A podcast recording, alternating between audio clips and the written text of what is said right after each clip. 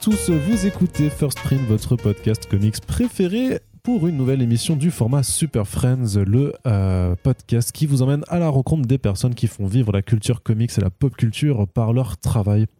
Vous savez que dans ce format-là, on aime particulièrement aller à la rencontre des créateurs de bande dessinée et aujourd'hui on va vous parler d'un super héros bien de chez nous, un super héros français. Il s'appelle Foxboy. Il a été créé il y a quelques années maintenant par Laurent Lefebvre, artiste qui réside à Rennes et qui a décidé de faire un super-héros breton. Donc vraiment ancré un peu dans, une sorte de, patrimoine local, on va dire ça. Et c'était un super-héros qui euh, qui, était d'abord paru euh, en deux tomes chez Delcourt et qui fait un nouveau chemin maintenant au sein des éditions Comics Initiative avec un tome 1 qui était en fait une forme de tome 3 et aussi une réédition des euh, deux premiers albums mais qui est pas juste de la réédition. Donc voilà aujourd'hui on va parler à la fois de la création de ce personnage de son destin éditorial et euh, surtout ben, du processus de remasterisation en fait tout simplement euh, des, des, albums qui sortent en ce moment chez Comics Initiative. Bien entendu pour parler de cette bande dessinée eh ben, on ne peut que en parler avec l'auteur Laurent Lefebvre. Bienvenue parmi nous Merci, salut à tous. Ça va? Tu es content? De ah là parce que là à l'heure où on enregistre euh, c'est je crois que le tome 2 euh, du coup de, de, de, ton Foxboy et qui est donc la première de tes euh, remasterisations vient de sortir. Ben en fait là puisqu'on va quand même situer le décor on est dans une petite chambre oui, de, Saint-Malo. Non mais ça fait partie du truc parce que l'album s'ouvre sur une scène où une espèce de kaiju fait en algues géant haut de 50 mètres piétine Saint-Malo intramuros. Donc on est une espèce de mise en abîme là. J'espère que c'est pas prémonitoire non, non, non. Ça se passait en mars 2020, donc on est déjà dans une réalité alternative dans le passé. D'accord. Mais euh, l'album sort demain. Là, on Alors, est, on, enregistre. Euh, voilà, on est jeudi 28 octobre. Il sort demain, vendredi 29, partout en France. Et donc, nous, on est dans le cadre de Quai des Bulles de Saint-Malo. Et, euh, et puis, c'est un festival que je fréquente depuis que j'ai 14-15 ans, en fait. Parce que, voilà, Rennes-Saint-Malo, pour situer, il y a trois quarts d'heure de route. Donc, euh, je, puis, je fais partie du festival depuis une dizaine d'années maintenant, à faire des expos, que j'y viens dédicacer depuis une quinzaine d'années. voilà. Très bien. Donc Laurent Lefebvre, donc euh, dessinateur euh, passionné de bande dessinée euh, depuis ton plus jeune âge et donc de super-héros si tu aimes les super-héros depuis tout petit. Hein? Bah toujours, oui, oui. Je, je, dis souvent, on a un ancien président, celui qui donnait des coups d'épaule nerveusement, qui disait qu'à partir du moment où on est français, on accepte que nos ancêtres sont gaulois. Alors moi, j'en sais rien s'ils étaient gaulois, mais une chose est sûre, en BD, ils sont gaulois, c'est Astérix, c'est mhm. Tintin, et viennent de Krypton, c'est Superman et les X-Men et tous les autres. Donc, et bon Dieu, on n'a pas à choisir. Je prends les deux. Donc j'ai une bonne part de franco-belge euh, par la bibliothèque municipale, mais la BD que je chéris, que je collectionne et qui me rendait un peu dingue, parce que je crois qu'il n'y a pas un jour où j'étais au, collège sans avoir dans mon cartable un titan, un strange, un spécial strange, qui était à peu près la seule manière de lire des comics dans les années 80-90, de la BD de kiosque hein, en mmh. clair.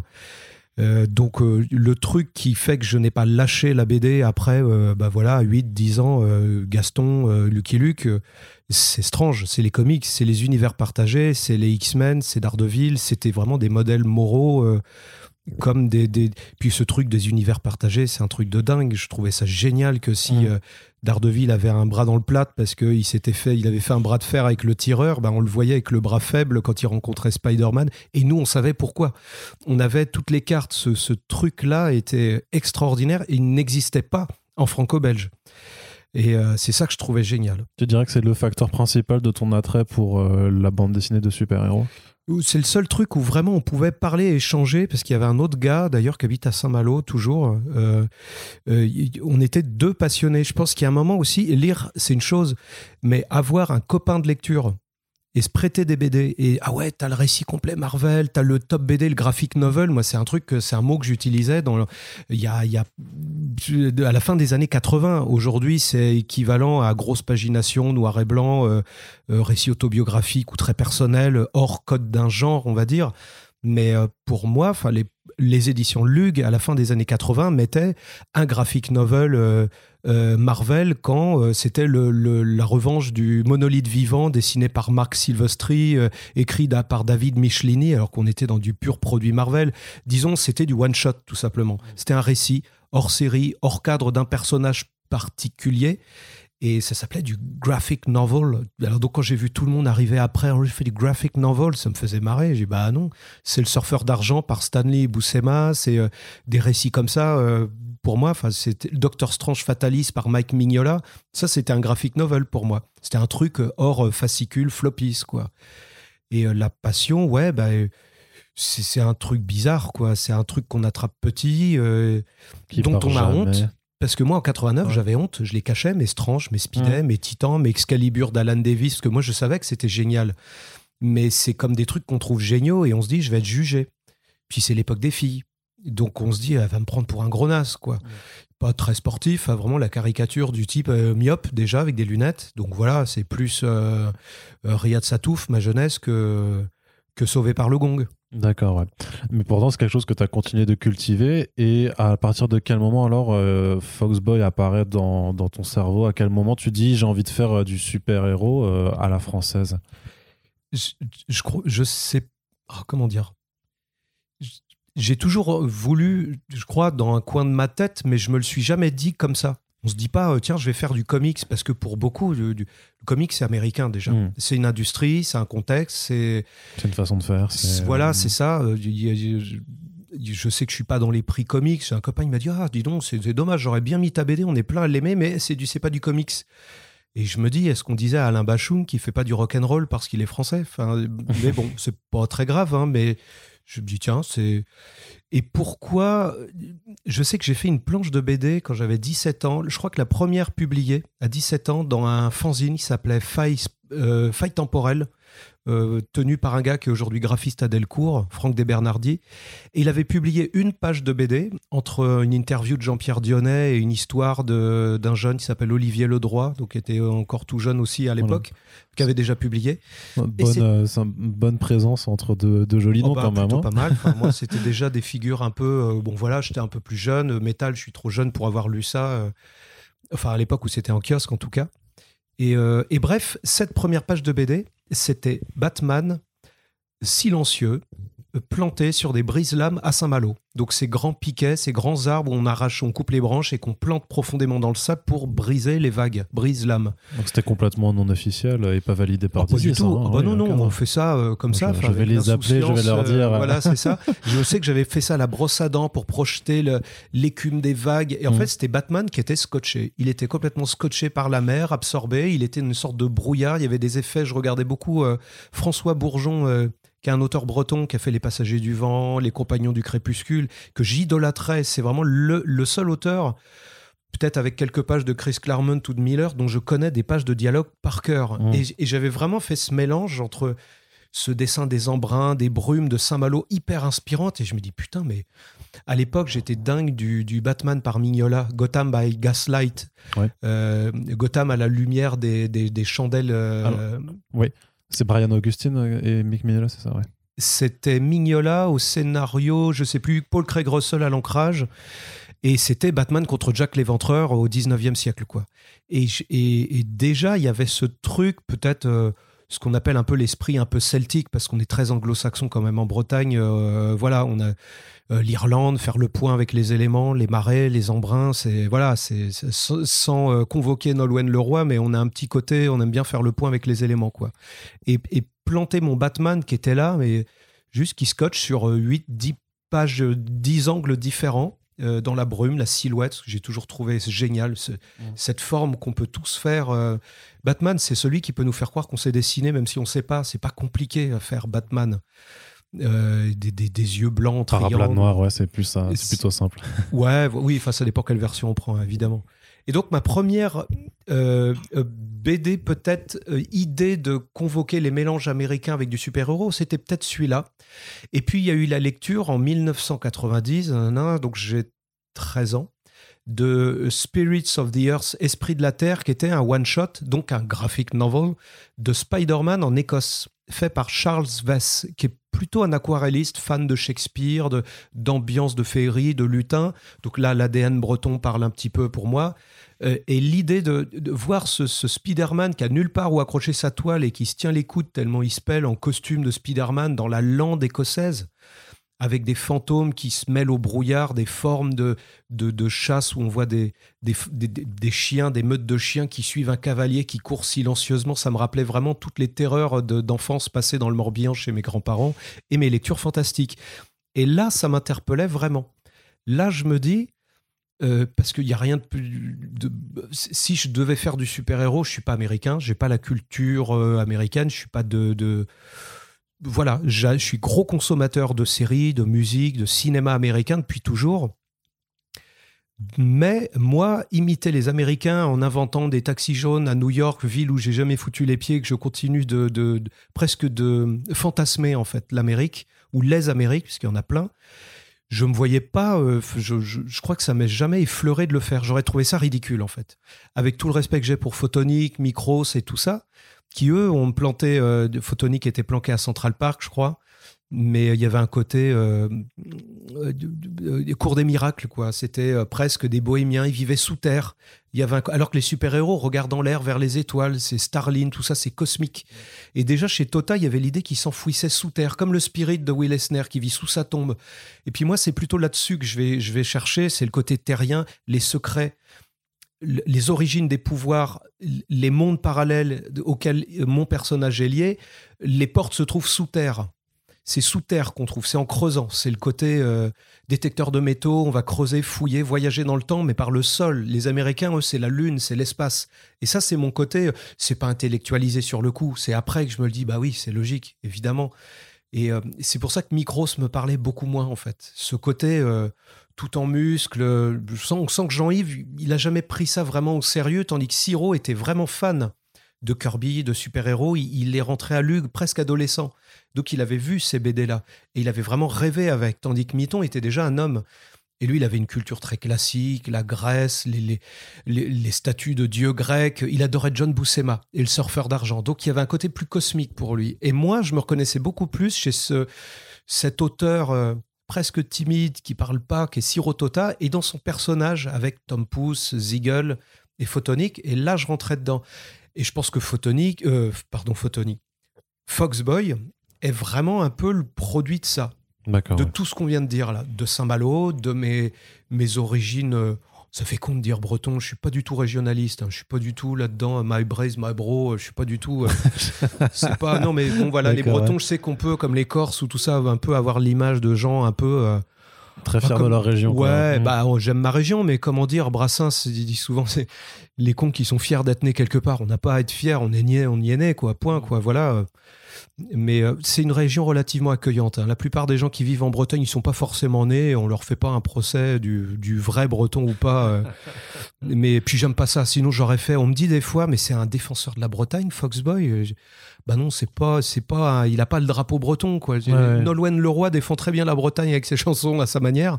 Lui, il défend rien et il habite à Rennes, donc il est breton, c'est tout quoi. Ouais.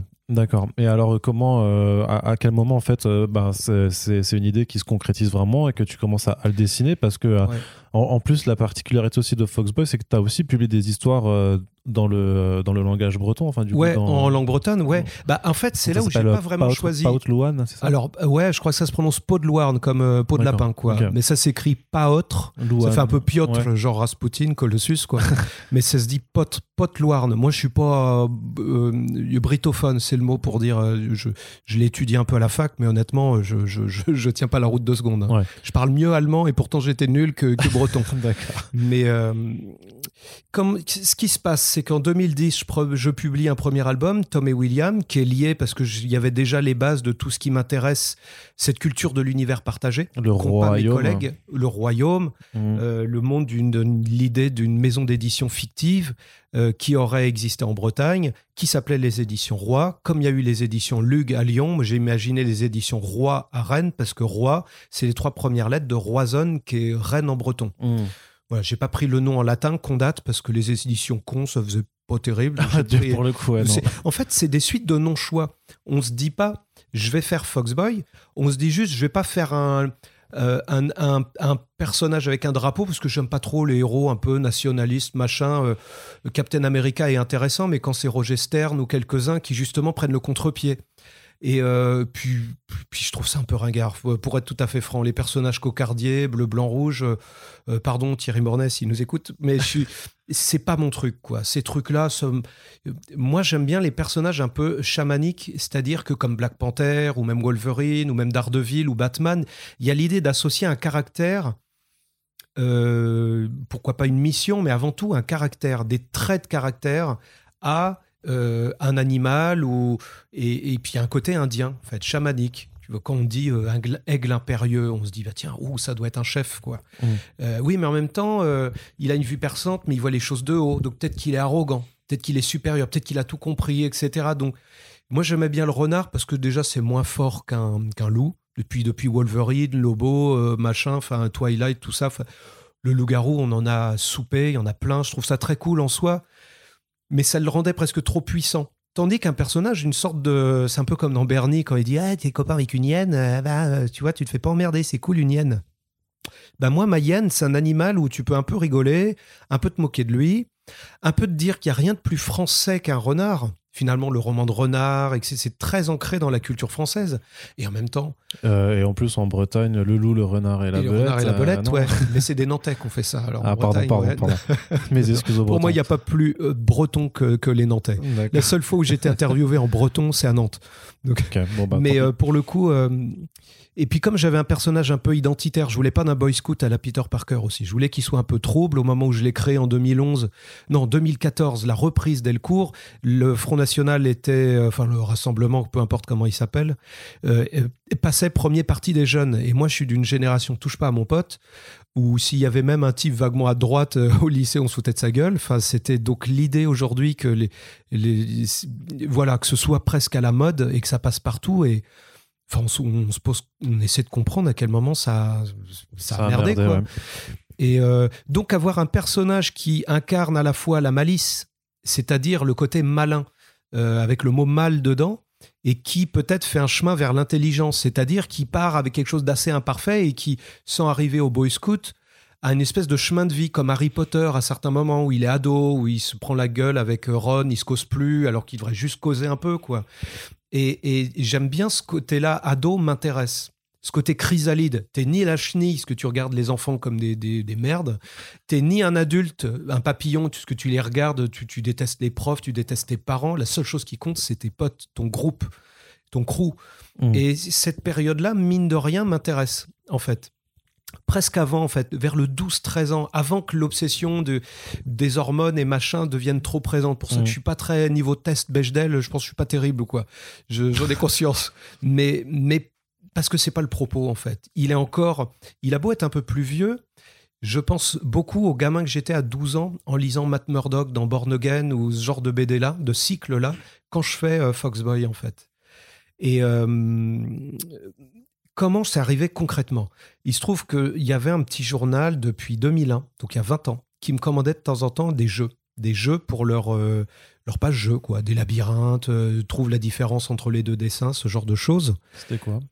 Pardon? C'était quelle publication? Eh ben, c'était Loarnig, justement. Ok. Loarnig, en breton, tout ce qui a IG à la fin en breton, par exemple, Yann, c'est Jean, Yannick, c'est petit Jean. Donc, Loarn, c'est renard, Loarnig, c'est petit renard ou renardo. Et donc, ils me disent, bah, tiens, on a une nouvelle formule, est-ce que ça t'intéresserait de faire une page de BD, une page mensuelle? Et là, on est en 2011. Moi, j'ai fait mon premier album, euh, au Lombard, collection signée, plutôt, plutôt la classe. Enfin, c'est une chouette collection pour ceux qui s'intéressent au franco-belge. Il y a Air Libre chez Dupuis et il y a signé au Lombard. Donc je me dis, bah, c'est cool, maintenant je vais pouvoir arriver avec mes projets comics, j'en avais quelques-uns, ceux qui devaient tout révolutionner. Maintenant, avec un peu de recul, je retombe dessus, je dis que c'était pas si génial que ça. De, genre de sous Dark Knight euh, qui, qui- Mhm. qui s'assume à peine, mais aujourd'hui, je dis heureusement que j'ai pas, j'ai pas signé, c'était un peu ridicule. Mais bref, je suis infoutu de signer un projet. J'ai 34 ans, j'ai des enfants, je ne peux pas signer un projet à 2, 3, 4 000 euros. Mais quelle que soit la maison d'édition, même un truc qui demande un an de boulot à faire le soir, les week-ends, je ne signe rien. C'est les que les- que je fais. T'es refusé du coup Ah, c'est refusé Ouais, d'accord. Ok. ouais, bah, c'est pas simple hein, de se faire signer. Mhm. On arrive là, on essaie de se dire qu'on est la plus belle du bal de promo, mais personne veut danser avec nous. Donc c'est un peu ça en fait. Donc euh, je continue mes petits boulots à côté, un peu de dessin animé, un peu de plein de trucs. Je vous épargne le truc. Et il y a ce magazine en 2011 qui me dit bah tiens, on aurait besoin de toi peut-être une planche par mois, qu'est-ce que tu peux nous faire? Une planche par mois, c'est dur de lancer une histoire. Parce que autant un hebdomadaire type Spirou, tu peux faire deux pages de Blueberry comme dans Pilote, ou deux pages de Imbattable, ou, ou quel que soit le récit, autant un mensuel, euh, surtout le comics avec un récit un peu, euh, comment dire, une narration qui est, qui est... enfin c'est pas du Black et Mortimer quoi. J'aime bien avoir des grandes pages, des splash pages, des trucs visuels, un peu de fun. Et là, une histoire en une page, tu peux rien installer. Donc je leur dis ok. Par contre, je voudrais pas une page, mais trois. Sinon, j'aurais fait du Boulet Bill ou du Gaston, du gag en une page. Et je ne voulais pas faire ça. Ils m'ont dit ok. On n'aura peut-être pas les moyens de te payer trois pages. Donc je dis bah, je m'en fous. Au moins, donnez-moi le budget de deux pages.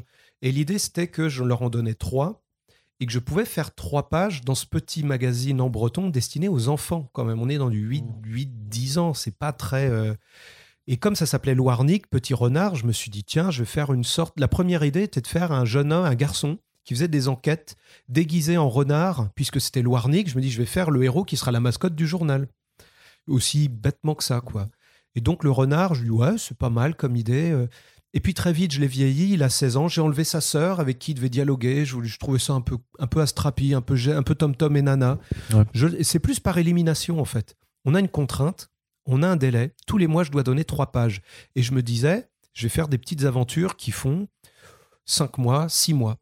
Donc euh, 3 x 5, 15, ou 3 x 6, 18, ou 3 x 7, 21, qui s'approche du standard de comics. Je fais ça un an, au bout d'un an, j'ai 36 pages. Je me débrouille Faire un vrai cheval de Troie, quoi. Faire bah de- ouais, mais ton c'est single ça. issues, mais par un moyen détourné. euh. Ah mais c'est que ça moi en fait. J'aime pas qu'on me- j'accepte pas que des gens que j'estime être moins compétents que moi me disent quoi faire ou, ou plutôt m'empêchent de faire un truc que j'ai envie de faire. Puis c'est pas pas compétent. Non, c'est juste que t'as que- pas envie Ils ont pas envie de mon truc Voilà, et tant que je leur montre pas, euh, ils pourront pas euh, savoir si c'est bien ou pas techniquement. voilà. ouais. Et, et- et d'ailleurs, c'était pas bien. Parce que les 36 premières planches, qui, c'est dans un premier recueil qui s'appelait aussi Pot de Loarn, Mm. donc Garçon Renard, j'avais gardé ce nom-là. Euh, c'est Raphaël Vaquer, donc c'est le premier bouquin de ce qui allait devenir les éditions euh, Black and White, mais qui n'existait pas. C'est le tout, tout premier bouquin. D'accord. Euh, on est en 2012, je crois qu'on s'était peut-être croisé par là la première Pas fois, peut-être un an ou deux après. Nous, c'est en à 2014. Strasbourg, ouais, ouais, voilà. 2014, Strasbourg. Euh, et donc, on fait ce petit fascicule. Et moi, je retourne voir Thierry Mornay chez Delcourt, euh, Paul Scortesia qui venait de quitter le Lombard pour fonder les éditions urbaines. Donc, j'étais dans Mhm. les bureaux. Il n'y avait pas encore de parution. Il n'y avait rien. Il n'y Mhm. avait pas eu un truc en kiosque. Et avec ce truc-là euh, à la main, je voyais tout sur la table. Je voyais les parutions américaines. Je voyais tout ce qu'ils allaient publier, les tout, tout, tout premiers livres et les premiers magazines urbains. Donc, c'était cool. J'ai l'impression d'être une petite souris, puisque Bah euh, ouais. Urban aura quand même marqué bien son époque euh, quand ils sont arrivés. Ça a quand Mhm. même. Ça voilà, fait pas mal de quoi. bouleversements. Ah bah ouais, ouais, le Ouais. Rebirth, machin, tout ça. Et donc, euh, moi, je disais, mais même dans votre mensuel, donnez-moi trois pages par mois. Enfin, juste, euh, comme il y avait euh, Tota dans Speeday euh, avec Photonic et ou Miton euh, dans Titan avec Micro, je dis, donnez-moi juste trois pages. Il n'y a pas un petit encart au lieu de mettre, euh, je sais pas, un courrier de lecteur, des trucs, des machins. Je, je- je- presque gratuitement, je l'aurais fait, quoi. Parce que c'est un kiff de fan aussi. C'est con, hein, mais quand on est fan, on est presque fait prêt à faire des trucs que personne ferait. Qui bosserait gratuitement, euh, je sais Ouais, pas, dans la le, restauration le dans danger des métiers passion. Hein. C'est Ouais, ce qu'on dit on a souvent. envie. Enfin voilà, c'est parce qu'on a tous grandi en voyant Stanley présent, dessiné par truc, puis on a envie quoi. Et puis il y a le truc c'est que on se rend pas compte que c'est pas forcément terrible ce qu'on fait, mais on le fait sincèrement. Et euh, donc bref, il y a que Thierry Mornay qui me connaissait un petit peu, qui m'avait croisé. euh, et puis, euh, et puis aussi qui est dans le même délire, puisque le garde républicain, c'est la même démarche, il en a pas Ouais. besoin, il fait vraiment ça parce que ça, Parce que ça fait kiffer, ouais. Mhm. Ça, voilà. Et, euh, et il m'a dit, ça y est, je peux, euh, avec Guy Delcourt, lui et David Chauvel, chacun avait quelques séries pour une collection qui s'appelait Comics Fabric. Donc il y a eu euh, euh, euh, Kikas, qu'est-ce que je raconte Non. Badass, Mhm. euh, par Chauvel, il y a eu Atonine, il y a eu, et donc moi avec euh, Thierry Mornay, il y en a eu deux, trois autres, je me souviens plus. On est en 2014. Et là, il me dit par contre, faut un peu tout reprendre à zéro. Parce que bon, je- on était d'accord que c'était pas terrible. Et puis je dis, bah ça tombe bien, parce que la première version de mon personnage était, c'était un peu fait dans mon temps libre, on va dire Foxboy, c'était pas, voilà. Mm. Et donc je suis reparti à zéro. Il y a eu cette idée de le rendre un peu moins lisse, de le rendre un peu plus identitaire, de faire des chapitres de 22 pages. Alors que Thierry me disait, mais pourquoi faire? Tu as 100 pages, fais 100 pages. Mais non, c'est pour moi, c'est comme une série télé. Il faut que tous les trois quarts d'heure, tu as un cliffhanger, un générique, tu Mm. reprends, et ça fait partie du truc. quoi. Ouais, Comme- puis faire comme si ça avait été publié en single issues euh, mais ça me avant. fait, hein. voilà. Et mais à la limite, c'est couillon. Mais le côté américain, euh, parce que j'aime beaucoup Esner, qui a théorisé qu'on est un rêveur et un pragmatique.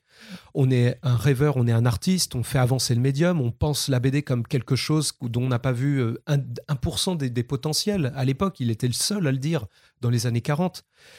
Et puis on connaît le parcours du bonhomme. Et en même temps, il y a ce côté pragmatique qui est on est des hommes d'affaires. On doit garder les droits de nos séries pour les protéger, pour être de meilleurs artistes. Ça va ensemble en fait. Et moi, j'ai toujours admiré ça parce que le type était, euh, il a pris sous son aile une tonne de gens. Il a fait le fameux shop talk où il va discuter boutique pour partager des échanges riches où normalement les lecteurs n'ont pas accès quand il discute avec Joe Kubert, Jack Kirby, Neil Adams, Lou Fine, C.C. Beck et plein d'autres. Harvey Kurtzman, enfin, je sais plus qui, il y en a plein. Et je me dis, ce mec-là, c'est mon, c'est mon modèle, quoi. C'est comme Eastwood au cinéma. Euh, il tourne, euh, il part de modèle, Don Siegel, Sergio Leone, et puis il va faire son cinéma, et puis il veut une boîte de production pour être indépendant, il appelle ça Malpasso, le faux pas. Et puis il dit, on bosse mieux à 4 sur des marches en bois avec un pack de 6, un carnet et un crayon. Puis moi, c'est ça la BD pour moi. N'importe qui peut prendre une feuille de papier, un crayon. La limite est la passion et la patience, l'imagination. Tandis que le cinéma, il faut du matos, il faut des copains, il faut un scénar, il faut se réunir. La musique, il faut acheter des instruments. La BD, c'est démocratique. Qu'on fasse courir un chat après une souris ou détruire euh, Néo-Tokyo par une bombe atomique, c'est le même budget. C'est de l'encre sur du papier. Et on rencontre plein de gens, on peut raconter des histoires, on peut diviser le travail comme les Américains font. Ouais, ça me fait chier d'ancrer. J'ai déjà tout dessiné, j'ai pas envie de le refaire. Mais vas-y, pète, moi je le fais, je sais pas dessiner. Par contre, j'aime bien en écoutant de la musique, ancrer, j'aime bien. Et on peut se réunir et il y a une espèce de- d'idée de collectif dans le comics qui me plaît vachement. Au lieu de passer un an à faire un album, voire deux fois trois, Mais t'as pas délégué sur, euh, sur Non, ton premier pas fait. Foxboy. euh, Mais moi, j'adore chaque Delcourt. étape, c'est ça le truc. J'ai appris à, à bâcler chaque étape pour laisser de la marge de manœuvre au suivant. En gros, si tout est décidé comme un architecte dès le début, tu deviens un exécutant quand tu deviens le maçon ou plaquiste. Ou... Pour moi, il faut faire un plan flou qui permet de greffer une nouvelle idée quand tu passes au crayonné, qui permet d'ajouter une autre idée quand tu passes à l'ancrage, qui permet d'en affiner ou, réduire le, tempo ou pousser le volume quand tu passes à la couleur, puisque c'est comme la musique du film, de changer les dialogues, parce que je mets des bulles à part, je mets les dialogues à part sur des calques séparés qui permettent de supprimer des bulles, d'en rajouter, de retourner une case en miroir, de flopper. euh, c'est le montage en fait au cinéma. Tu choisis à quel moment, comme Tarantino, tu vas incruster une séquence. Est-ce que tu commences dans le McDo avec euh, Tim Ross au début, sachant qu'après tu vois que Bruce Willis est au chiottes avec Travolta alors que tu sais qu'il l'a buté avant, c'est Pulp Fiction. Mais Tu peux faire ça, mais quand tu fais tout, quand t'es pas scénariste, et ceux que j'adore, moi, de Alan Davis, John Byrne, Frank Miller, David Mazzucchelli, euh, j'aimerais citer des gens un peu plus... Frank Quitely, il n'a pas beaucoup dessiné tout seul, mais c'est presque une exception, mais ces types-là ont une vision complète. Bah, Jack Kirby, enfin, il y en a plein. C'est-à-dire, à toujours un moment, ils ont scénarisé et dessiné. Euh, pareil en franco-belge, je parlais de Bourgeon, je pourrais dire Herman, euh, Franquin. euh, J'aime quand il y a une, une espèce de vision complète et aboutie, même s'il y a des duos d'enfer. Mais j'aime ceux que j'aime vraiment le plus, qui, c'est ceux qui, qui ont eu l'idée d'une histoire et de la dessiner. Ou, des fois, c'est même gratuit. Il y a une idée de je veux voir mon personnage sur les brise-lames à Saint-Malo. Parce que je l'ai fait après mon Batman, 20 ans après. Et on le voit, c'est l'ouverture du, du tome précédent, du tome 1 de Foxboy, nouvelle volume 2, comme on dit. Et ben on le voit sur les courir sur les brise-lames à Saint-Malo. Je n'avais aucune idée d'histoire quand j'ai fait ça en 2013. C'est c'est avec ça que j'ai vendu ma série à Delcourt. C'est sur ces planches-là qu'il a signé Delcourt, en 2000 qu'il a signé Foxboy en 2013. Elles ont été publiées pour la première fois en 2020 chez Michael Jérôme, parce que c'était pas le moment. Je dis, c'est une, espèce d'image que j'ai eue en tête, un plan que je veux faire. Je le vois ce plan, je vois les couleurs, je vois l'ambiance, je vois le, truc, mais je sais pas à quel moment il s'inscrit dans l'histoire. Et je sais qu'à un moment il va sortir, parce que le personnage lui-même va me le souffler à quel moment. Mais un personnage qui au début est un super-héros sans pouvoir à Rennes, je peux pas le mettre dans un à Saint-Malo face à une créature gigantesque parce que tout ça était déjà dessiné les dix premières pages je savais que le personnage une sorte de Godzilla fait d'algues géants de de- d'OGM modifié euh, j'avais cette idée là depuis 2011 Je l'avais commencé euh, en 2011, cette histoire-là. Je l'ai montré à Guy Delcourt en 2013. Elle s'est retrouvée en album en 2020. C'était pas le moment. Voilà, et, et c'est ce que j'aime chez aussi chez Tarantino, des gens comme ça, c'est qu'il y a un côté instinct. On bosse pas comme des pros. Les pros, ils font un pitch, un synopsis, ils développent en scénario, ils font un séquencier. Séquence 1, extérieur nuit, Saint-Malo, le personnage saute. Séquence 2, intérieur, le personnage est. Et il déroule, et le dessinateur la, tra- la traduit en séquence dessinée, l'encre, la colorise, on l'imprime, terminé. Et, je, et- et en fait, je m'emmerde quand je fais ça. Donc, non seulement j'improvise totalement des séquences, des fois des trucs se greffent qui sont impromptus, mais je sens qu'il y a un intérêt potentiel à le faire, qui va être révélé ou pas. Des fois, ça marche pas. Je le mets de côté. Des fois, je fais 10 pages qui, qui dorment depuis des années, un début d'histoire en Roumanie ou machin. J'en ai plein. J'en ai plusieurs. C'est mis de côté. Ça servira peut-être un jour ou pas. Mais quand je construis l'histoire de mon personnage, où il va aller, ce qu'il fait, moi, je sais ces bouts d'histoire-là. Comme on sait des choses du passé d'un personnage d'un film avant que le film commence. Et quand on le fait tourner, c'est fort de tout ça qu'on l'anime, qu'on le fait marcher, qu'on le fait réagir. Et on sait qu'à un moment, ça va peut-être trouver sa place, mais ça va pas sortir comme, euh, comme, comme le clone de, de, de- Peter Parker ou le coup du jumeau diabolique euh, qui n'était pas lui, ou enfin tous ces trucs sortis du chapeau. Moi, je les connais, ces trucs-là. Et c'est ça qui rend passionnant chaque matin de se lever. C'est de se dire, ah putain, j'ai hâte d'être au tome 5, parce que normalement, c'est au tome 5 que je sors ci ou que je sors ça. Et c'est vraiment ça qui me, qui me motive au jour le jour. C'est-à-dire qu'il y a des choses dont tu parles aujourd'hui ou que tu as dans ta tête aujourd'hui qui sortiront dans un album potentiellement en 2032. Bah, j'espère avant, mais l'idée, c'est un peu ça. Ouais. Il y a vraiment des trucs, oui, qui, qui sont là depuis longtemps et que j'ai tellement hâte de, de me dire. En fait, j'espère juste que les gens vont survivre aux deux, un, deux, trois premiers tomes en disant Ouais, pff, j'ai vu, c'est un peu du soudard de ville, euh, je sais pas, du peu- truc français. J'ai dit Putain, j'espère qu'ils vont Tenir, euh, tenir, tenir. parce que c'est après que. Mais il faut le temps. Euh, tous ces films où un type euh, a des pouvoirs et à l'autre bout de la ville, une demi-heure après, quand il s'est fait un costume, un autre a des envies de, de gouverner le monde alors que ses pouvoirs sont inverses et complémentaires et un peu plus forts. Bon, bah, on l'a vu un peu plein de fois, quoi. Ouais. Moi, on me, dis- on me disait dès le début, mais alors c'est dommage, il a pas de Némésis. Je dis, bah non, justement, puisqu'on arrive après Bah, un truc que les Américains ont c'est- fait dix mille fois. Je vais juste risquer un peu que la Némésis, en fait, c'est lui. Moi, j'aime bien l'idée que c'est lui, en fait. qui- Ouais, c'est parce qu'il fait de la un- merde et que ça. qui est ça- un peu un con quand Ouais. même. Il y a plein de fois, je me dis, moi, je pense que j'aurais pas été pote avec ce mec-là, mais il lui arrive tellement de trucs qu'on se dit, ah, allez, je, je- je- Parce que dans, dans, dans ce premier tome, justement, tu lui faisais une- quand même une forme d'origin story, donc euh, Ouais. avec donc ce personnage qui s'appelle euh, Paul Salcedo, euh, voilà, qui est un lycéen un peu, euh, comment dire, euh, bah, qui, qui aime bien se, se, se, moquer de, de certains de ses camarades. Aujourd'hui, on parlerait de harcèlement et de racisme. On, on Voilà, poserait qui- beaucoup plus clairement les choses que, que moi, j'ai beaucoup repensé à mon époque au lycée où des trucs où on se dit, je suis content de ne pas avoir fait partie de cette meute-là.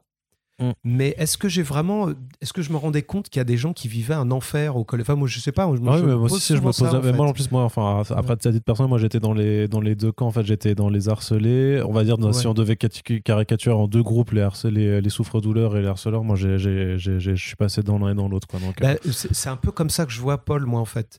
Il, a une nana qui, l'aime bien. On ne sait pas trop pourquoi. Donc, moi, j'imagine qu'elle l'a connu avant. Parce qu'il y a tous un moment où on se dit Putain, euh, t'as vu, il a vachement changé. Ou, je sais pas, il y a des moments. euh, bon, bref, voilà. Je voulais ce type de personnage-là. C'est ce que. euh, Thierry Mornay et la version Delcourt avaient déjà permis de mettre en place en 2014 et 2016 pour ce qui était avant les tomes 1 et 2. Euh, je mets aussi au crédit de Thierry Mordet de me dire que le garçon renard, c'était pas terrible. Quatre syllabes, ça claque pas. Foxboy, c'est Thierry Mornay qui me l'a soufflé. D'accord, ouais. Euh, clairement. Et bah, super idée, quoi. Deux Mm. syllabes, deux hauts. Graphiquement, c'est assez sympa à mettre en place. Euh, deux fois trois lettres, tout ça. du- Bah ouais, c'était évident, mais c'est Thierry qui me l'a qui me l'a soufflé. Ah, parce que t'étais parti sur Garçon Renard Ah ouais, ouais. Ah ouais, d'accord. Ouais. Ouais, moi, c'est tout. Ouais, ça aurait été plus, que- com- plus compliqué, euh, je pense. à- Bah, en fait, je voulais pas la facilité. Moi, je, je me disais, après tout, euh, Batman, moi, quand j'étais petit, c'était l'araignée que je regardais à la télé. Le dessin animé, Ouais, c'était ouais, l'araignée. ouais, oui, L'araignée, euh, l'araignée. C'était traduit. Euh, Dans Strange, c'est l'homme araignée. C'est pas Spider-Man. c'est quand la série de McFarlane en 91 et ou peut-être 92, 91, quand c'était traduit en français, où ils ont vraiment mis Spider-Man. Comme après, on est revenu à Wolverine. Les vieux comme moi, on Bah, dit Serval, encore. Serval entre nous. Enfin, ça en devient une boutade. On dit Wolverine aussi, hein, parce qu'on achetait Mhm. déjà de la VO à l'époque. Mais c'est une boutade, comme Tornade au lieu de Storm, etc. Quoi. Euh, Encore qu'il y a des noms dans les traductions euh, aujourd'hui bah, qui, Fatalis, c'est assez euh, génial quand ouais, même. Je sais pas si on dit Doctor Doom euh, chez. Je crois qu'ils disent Fatalis. Non, je crois que. Fatalis, c'est toujours chez Ouais, il y a Panini, hein. quelques. C'est bizarre, hein. Ouais. Ça évolue. Nightcrawler ou Diablo? Diablo, hein, je je, pense crois. que c'est Diablo aussi. Ouais, je, je suis plus très. Diablo, c'est pratique, ça prend moins de lettres à écrire. Mais même aussi. Tornade, hein, je suis presque sûr que Tornade est Ah peut-être ouais. encore utilisé en, Ah, en. VF. Il y a, il y a Bah, certains dans noms les qui ont, films, qui ont, qui ont dans les films, ils disent. Wolverine et Tornade. Ouais. Euh, pour ce que j'en sais. Ah ouais, non, tu vois, il y a- non, mais il y a certains noms effectivement qui, qui sont, qui sont restés. Mais euh, ouais. après, l'idée, en fait, moi, il y avait un côté, c'est que je suis adulte, je suis là, euh, qu'on doit faire un peu comme les Québécois, de la rési- tu vois, ils font pas du shopping, ils font du magasinage. Donc je me dis, tiens, il y a le côté, c'est bien aussi, qu'il y a un petit peu une forme de nous les auteurs, on doit un peu euh, montrer comme au- autrice, par exemple, euh, que qu'il y a un mot, un mot dans lequel j'avais du mal et que j'utilise beaucoup, et on est assez content d'ailleurs, parce que là, je, je tâtonne avec mon mes badges de j'ai la double casquette de d'auteur et d'organisateur du festival. Et puis voilà on s'est dit bah non on va mettre auteur autrice. Ouais. Euh, voilà. Il- donc il faut être un peu volontaire dans les noms. J'avais cette idée de garder le garçon renard. Et puis euh, et puis c'était idiot. Commercialement c'était idiot. Il y a un moment ça compte aussi dans la balance. Bah oui, et oui. puis je me suis dit mon personnage il a allez 16 17 ans au début quand on a un groupe de rock, est-ce qu'on s'appelle les Banging Heads ou les Têtes Remuantes? A un moment, faut être logique. Lui, il veut s'appeler Foxboy, il a regardé, il regarde des séries sur Netflix, il joue, euh, euh, c'est un gamer. euh, Bah oui, évidemment qu'il veut qu'on l'appelle Foxboy, quoi. Que, les médias l'appellent le garçon renard ou le, jeune inconscient qui prend des risques. euh, mais lui, il est là, putain, Foxboy, merde, Foxboy, il, il tient, c'est sa marque de fabrique. Donc, c'est quelque part, c'était cohérent avec le personnage. Parce que lui, c'est un ado, quoi. C'était compliqué de lui trouver un costume? Ça fait quand même partie Non. euh, de, de l'étape Ouais. essentielle hein, du, de tout super-héros. Bah, en fait, pas du tout, parce que pour moi, c'est pas moi qui crée son costume. C'est que je dois dessiner le costume qu'un ado s'imaginerait. C'est ce qui me gêne aussi dans les Spider-Man de, de Sam Raimi, mais comme des suivants, à part l'astuce qu'ils ont trouvé avec Tony Stark qui fait son costume, mais on casse un truc de la mythologie que Spider-Man coud lui-même son costume. Sauf que ce qui marche avec de l'encre sur du papier fonctionne mal au cinéma. C'est-à-dire faire bouger légèrement la forme des yeux euh, pour montrer l'expression, la peur, l'étonnement, la, la circonspection. Ça marche quand c'est Steve Ditko ou John Romita, ou même McFarlane qui le, qui le dessine. Mais quand tu le fais au cinéma, que Peter Parker se, se, se- je crois, se couse, je sais pas comment on conjugue, enfin bref, fait son costume lui-même et que ça ressemble à un truc de la NASA, parce que fait par des designers de chez Marvel, ben il y a un truc qui marche pas. Donc pour moi, le problème n'était pas de comment moi j'allais trouver le costume le plus cool du monde, c'était que pour moi, ce type-là allait ouvrir les BD que lui lisait pour mélanger en, gros les, codes des mecs les plus cool. Batman, Daredevil, et comme il est un peu kitsch dans ses lectures, puisqu'il lit les fameuses éditions Roi, euh, euh, donc que j'avais un peu inventé pour la BD d'avant, il y a même les manchons en fourrure qu'avait Dante Sabre dans les années 70-80, euh, qui donnent un petit côté disco. Euh, il y avait plein de trucs d'un peu mauvais goût. Il a un peu de mauvais goût. Enfin, c'est, le Daredevil du pauvre. Mais finalement, faire du super-héros en France, je pense qu'il faut absolument assumer ça. C'est qu'on est les petits frères. Le renard, c'est le petit frère du loup. Être breton, c'est le petit frère des super-héros parisiens. Et être français quand on fait du super-héros, c'est de toute façon, malgré euh, le bouquin de Xavier Fournier, malgré tout cet Ouais, héritage, tout, est, c'est tout l'historique. ouais. voilà, malgré tout ça, on en a beaucoup parlé avec Xavier, mais j'ai envie de dire, euh, ok, on peut sortir Judex, Fantomas, le, le feuilleton et tout ça, mais l'univers partagé, bordel, c'est les Américains. Ouais. C'est quand même eux. Et, et, et moi, j'ai pas grandi en lisant Judex ou, ou L'œil de la nuit ou que sais-je. J'ai lu Gene Colan, Stanley, Claremont, McFarlane et, et tous les autres. Donc c'est eux qui m'ont construit. Donc je, je, je réécris pas l'histoire. Et donc mon personnage, clairement, c'est de ça dont il se réclame. Et puis, euh, autre rapport vachement important, c'est une BD que je lisais enfant, une BD anglaise qui s'appelait L'homme léopard. The Leopard from Lime Street. C'était le léopard de la rue du citron. Littéralement, c'est imaginer un film de Ken Loach, euh, Billy Elliot, qui rencontre Spider-Man. C'est Billy Farmer, au lieu de Peter Parker, qui est griffé par un léopard radioactif alors qu'il est en visite avec sa classe du au zoo. Et il développe des pouvoirs de, de léopard, donc avec des sens hyper aiguisés, dont une sorte de, Léopard Sense qui fait des éclairs autour de sa tête et qui l'avertissent d'un danger. Et pour gagner. du- C'est du plagiat à ce niveau-là Et, quand même. euh, attends, hein. attends, attends, c'est pas fini. Il ne gagne, il, c'est pas, il est orphelin et il vit chez sa tante. Et il y a un oncle aussi. L'oncle est pas mort, c'est un gros moustachu bedonnant, euh, tout droit sorti d'une caricature de Cabu, les beaufs comme il dessinait. Et, euh, et ce gamin-là, pour aider sa tante à payer les factures, prend des photos de l'homme léopard qu'il revend au mec qui tient un journal local et qui mène une campagne de dénigrement contre l'homme léopard. Et je lisais ça dans mes fameux petits formats qu'on donnait euh, modèle euh, à mes éditions Roi, donc euh, l'ancêtre des mangas, en fait, la BD populaire, petit format, noir et blanc, mal imprimé, avec des hommes en slip léopard dans la jungle, des Hakim, des trucs comme ça, Zambla, Black le Rock. Et à la fin d'une de ces BD, il y avait beaucoup de BD anglaises, beaucoup de choses que Laurent Lerner de Delirium réédite. Mhm. Euh, moi, je les lisais, La guerre de Charlie, tout ça, dans ces petits formats-là. Et dedans, donc, il y avait cette série, L'homme léopard, une série purement des années 80, qui est vraiment la magie euh, du plagiat dans le, dans le super-héros. C'est que quand on lisait L'homme léopard, malgré tout ce que j'ai dit, on ne pensait plus du tout à Spider-Man. Mais du tout. Euh, C'était des petites rues. Ça ressemblait beaucoup plus à, au- à la petite commune dans laquelle moi j'avais grandi, à, côté de Rennes, en périphérie de Rennes. Euh, et quand je, m'imaginais un peu comme un Daredevil ou un Spider-Man, parce que moi ça a toujours été euh, les personnages qui m'intéressaient, parce qu'il y en a qui faisaient des blagues, et puis bah, l'autre, Daredevil, bah, parce qu'il avait la classe, et puis quand il était radié du barreau, bah, il allait défendre les prostituées, les camés et les machins, et je trouvais ça, euh, période Santi, absolument. Ah, c'est formidable, Je trouvais ouais. ça, Mm. mais juste dingue, quoi. Et je, continue, je le lis à mon fils de 9 ans, en fait. En ce moment, je lui lis les, les Daredevil Santi qu'il adore. Mm. Il est très écolo, euh, tout le, le rôle des femmes, objets, machin, tout ça, c'est juste, mais visionnaire, quoi. Et donc, euh, où j'en étais, bah, l'homme léopard, ce truc anglais, bah, je vais même vous donner un scoop, en fait, c'est qu'il y a euh, le- le- l'éditeur de Rébellion, Angoulême, m'a vu il y a deux ans.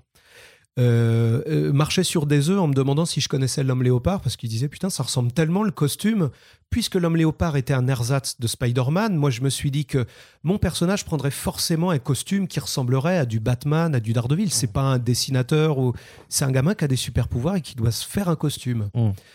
il devait ressembler à un personnage. Je ne pouvais pas réellement copier Daredevil ou Batman pour des raisons évidentes avec Marvel et DC. Par contre, ce héros qui était plus publié depuis 30 ans euh, et que moi j'avais adoré, qui sautait de gouttière en gouttière sur des petites maisons anglaises en briques, euh, qu'affrontait une espèce de, de, de type qui, qui, qui est cambrioleur euh, déguisé en chauve-souris, qui était un homme, un homme monstre dans un cirque ambulant qui passait dans son quartier. C'était vraiment presque du Spirou, les histoires, en fait Mm. tellement c'était local. Et ce côté très local, super-héros, copié des Américains. Mais je trouvais ça génial de. Déjà parce que je l'avais adoré gamin et que je m'identifiais vraiment à l'homme léopard pour le coup. Et que le, le héros devait avoir peut-être 13 ans à tout casser. Il était beaucoup plus jeune. C'était pré-ado. Et euh, donc, le, le costume de Foxboy ressemble beaucoup à l'homme léopard. Et la petite parenthèse euh, scoop que je voulais dire, c'est que quand Keith Richardson de, de Rebellion euh, nous a rencontrés avec Michael il y a deux ans, il a pris un Foxboy, on a papoté, on, je dis mais bien sûr que je connais, j'ai dit, évidemment, mais c'est c'est même un- une forme d'hommage pour ceux qui reconnaîtront, comme d'autres me disent c'est un plagiat de Daredevil, ou d'autres me disent c'est une copie de Wolverine sous certains angles, Je dis, mais tout ça je prends, parce Ouais. que c'est la somme Parce de tout ça. ouais. C'est les vigilantes dans les quartiers. Euh, moi, il est à Rennes comme ok, ouais. Daredevil et à Hell's Kitchen. J'adore le côté travailleur local et social. Ça me parle. Je suis pas très Starlin. C'est pas mon- ma première cam, on va dire. Moi, c'est Nosanti, Miller. euh, euh, c'est plus cette cam-là, quoi. Et les X-Men dans une très large mesure pour le côté international à la Star Trek. Et donc, il m'a dit, on va relancer une formule de l'homme léopard euh, avec un type qui s'appelle euh, Simon Furman, l'homme fourrure. Enfin, c'est un nom prédestiné. Et donc là, en fait, en kiosque, depuis 15 jours en Angleterre, il y a les nouvelles aventures de l'homme léopard et c'est moi qui les dessine. Ah, ok, Voilà. d'accord. Et il y a 11 numéros qui vont se faire. Là, je suis sur l'épisode 2. Euh, c'est des petits, des petits épisodes de 6 pages très denses, beaucoup de cases. Et je bosse avec un scénariste, je fais mes couleurs, tout ça, pour le marché anglais. Trop bien. Donc pour moi, c'est un peu génial parce que quelque part, l'homme léopard m'a amené à Foxboy Mm. comme Spider-Man ou les X-Men. Et aujourd'hui, je, puisque ça y est, c'est relancé, je n'ai pas eu l'occasion de le dire, donc c'est c'est Ok, pour vous, ok. j'en ai rien montré. Euh, que je, je fais ça aussi un peu à côté parce que ça me prend pas trop de temps mais je pouvais vraiment pas refuser quoi c'est ouais. c'est pas c'était pas possible de dire non à ce truc là quoi D'accord. Euh, je sais plus, j'étais plus ta question. Non, non, mais t'inquiète pas, c'est entretien beaucoup, fleuve, hein, mais c'est le principe. du, du côté des Non, mais t'inquiète, euh, mais c'est aussi le principe des Super Friends en général, c'est très fleuve et c'est on, on vogue au fil des, des, des paroles des invités. Et parfois, moi, je donne juste un coup hop de rame pour De rame recadrer pour la barque. euh, le- voilà, ouais, ouais. exactement. Tu vois, mais moi, ça me plaît de, de juste voguer. euh, et comme ça, ben, on, on découvre euh, effectivement des- le fait que tu dessines aussi maintenant pour, euh, chez, chez Rébellion. Euh, un autre point encore aussi dans, dans ce tome à, l'époque, hein, dans, dans l'édition de Delcourt, donc c'est que tu introduis aussi avec l'obtention des pouvoirs de Foxboy, donc euh, ça n'est quand même une forme de vilain, en tout cas de oui, personnage très, très ouais. énigmatique. Donc, Une sorte de baron Mordo. On est entre Docteur ça. Strange, euh, côté obscur, et le baron Mordo. euh, qui s'appelle Dotki. Dotki, l'anagramme de Ditko. Alan Davis l'a fait plein de fois. Il y a eu du Octi, de, du du Ctido, euh, plusieurs fois, je crois, dans euh, comment s'appelle, Clandestine. Euh, Enfin, plusieurs fois, on voit des anagrammes de Ditko euh, aussi chez lui, qui est un peu une sorte voilà, de mage noir. J'aimais bien les, le- les Dracula de Gene Colan et, Marv Wolfman. Euh, c'est vraiment les petites histoires à la fin des albums Aredith, donc qui étaient souvent du, vieux, euh, vieux Marvel, des histoires fantastiques de Ditko, telles que Néophélis a réédité, euh, des trucs dés- du désuets en 4-5 pages, mais quand on a 8 ans, euh, moi ça me flippait. Et il y a quelques histoires comme ça qui m'ont donné directement l'idée de la rencontre, l'idée d'un gamin myope qui confond, euh, euh, euh, comment dire, l'occultiste et l'oculiste en fuyant des gamins, ils distinguent dans le brouillard du myope, parce moi je suis myope, c'est-à-dire que plus c'est loin, plus c'est flou. Donc confondre des lettres dans une fête foraine, qui est un lieu magique aussi pour moi. Gamin, ces trucs où on tourne avec une pièce de monnaie et on a une petite boîte en carton et dedans il y a un squelette phosphorescent. Et puis euh, ces trains fantômes avec des peintures de Frazetta fait euh, à la bombe, euh, qui mélangent le kitsch et le fascinant. J'ai vraiment des souvenirs d'odeur de barbe à papa, de bruit de, des machines où les, les ados jouent à qui est le plus fort en donnant des coups de poing pour faire sonner. Ces ambiances-là, je les ai toujours vues comme des épisodes de Twilight Zone où il y avait. J'arrivais pas à croire qu'en revenant après que la fête foraine avait disparu, qu'il y avait juste du goudron pour moi. Il y avait forcément une porte vers un ailleurs. Puis les forains avaient un côté euh, gitan qui manipulait euh, les forces occultes, les sorcières. Donc il y a un truc très profond, gamin, fasciné. Peut-être parce que j'avais vu en noir et blanc le tout premier film de loup-garou avec Lon Chaney. Et c'est une vieille gitane qui lui donne ses pouvoirs en le griffant. Enfin, c'est un thème, c'est un espèce de cliché euh, euh, qui va aussi avec des clichés racistes, hein, évidemment, euh, sur, euh, comme La peau sur les os de Stephen King, où il y a plein d'histoires comme ça avec le gitan qui donne le mauvais œil. Mm. Et puis, c'est des trucs qui remontent. Et puis, ça passe parce que moi, j'a- j'appuie mes clichés sur. Je les assume plus facilement parce que je les fais sortir des vieilles BD. Donc, ça permet de mettre un écran euh, entre moi, mes histoires, et celles qui viennent de la porosité de ces mondes où il y a des clichés. Euh, bah voilà, le, cliché à la Tarzan, c'est quand même un cliché colonialiste de, dingue. Quand on y pense, l'homme blanc qui vient expliquer, euh, enfin les autres, ils sont au stade préhistorique, même Rahan, hein, il y a un côté hyper progressiste, mais c'est le seul blond et les autres ressemblent à des singes. Il leur explique la vie et bah en gros c'est le seul blanc et eux non ou pas. Donc voilà. Donc on est un peu, on s'extrait des codes dans lesquels nous-mêmes on a grandi et on prend un peu conscience de ça, sans verser dans le, euh, voilà, dans le, dans le moralisme et tout ça. Mais je trouve aussi intéressant de traiter ça des clichés de la BD dont moi-même je viens. Et j'essaie d'avoir un peu par mon personnage de d'avancer avec ça. Et Dotki, ce- cette espèce de d'ennemi bizarre, type dont on se méfie, c'est un peu l'homme à la cigarette dans, dans X-Files. Ouais. C'est des types qui sont parfois alliés, parfois on se méfie, parfois un supérieur comme Skinner, c'était leur, euh, leur supérieur, un type chaud avec des lunettes, qui des fois les couvre, des fois les limite dans leur... Et c'est de plus en plus comme ça que je l'entrevois. Parce que toujours, euh, pour reprendre un peu euh, Esner, qui dit que dans la vie, l'ennemi, c'est pas l'autre. Des fois, c'est soi-même, des fois, c'est la fatalité qui a rendu les gens euh, amers, aigris. C'est Magneto qui a des raisons de basculer de l'autre côté, mais qui, tel un Malcolm X, se rapproche de Xavier, etc. Ça, c'est intéressant. Et, euh, et puis, bah voilà, en fait, je, re- je reprends plein de trucs qui ont fonctionné sur moi en tant que lecteur. Et sans vouloir me dire que je fais pareil, je sais que je ne vais pas faire des trucs qui pour moi marchent pas et qui sont plus de notre époque en fait. Ouais. La Némésis à deux balles, le, le truc binaire, le machin. Moi en tant que lecteur, ça me non quoi. Ça t'emmerde. ouais. Voilà, donc je vais pas m'emmerder à le faire et donc emmerder des gens à le lire quoi. Ok, tu Ah, te rappelles je- un petit peu de, de la réception que tu avais eue euh, bah, quand le premier tome est sorti euh, en 2014 du coup? Bah, euh, quelques, je, je me rappelle de Paul Giner, qui est un journaliste Ouais. de Casemate, que je crois qu'a grandi, qui a un- tout un parcours avec les Chevaliers du Zodiaque, tout ça. euh, donc de tous ces gens, en fait, qui se reconnaissent, qui disent ah ouais, mais moi aussi, en fait, euh, j'ai lu des trucs comme toi ou Strange. Ou ma- Et puis il y a un moment, on se reconnaît aussi, parce que pendant longtemps, Bah, bah, Déjà, vous dites Sarval, hein, donc. euh, oui, mais comment dire, quand moi, je- pendant des années, quand je venais à Quai des Bulles, la première fois où je suis venu, c'est tout con, je devais avoir 15 ans, je me disais, bah, comme c'est un festival de BD à Saint-Malo, bah, il y a peut-être des mecs comme Simon Bisley, Alan Davis ou Alan Moore qui vont être là.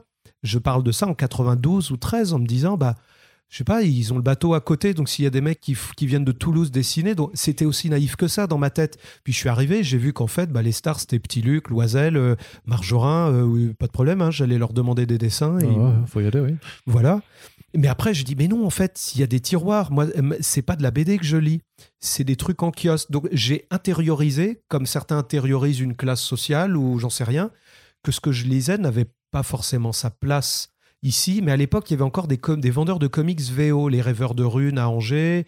Euh, il y avait, et il y avait des trading cards. Et j'étais déjà cinglé de Bernie Wrightson, Frazetta, Jeff Jones en tant qu'illustrateur et auteur BD indépendant. Des mecs qui avaient bossé pour les grandes boîtes, les Big Two, et qui déjà euh, avaient des goûts très gothiques, très euh, littérature, Washington Irving, Sleepy Hollow, euh, euh, Rip Van Winkle, qui sont des récits que Tim Burton adapterait en fait. Sleepy Hollow c'est fait, mais pas Rip Van Winkle, ça viendra. Hollywood va se pencher là-dessus un jour ou un autre avec Johnny Depp de préférence.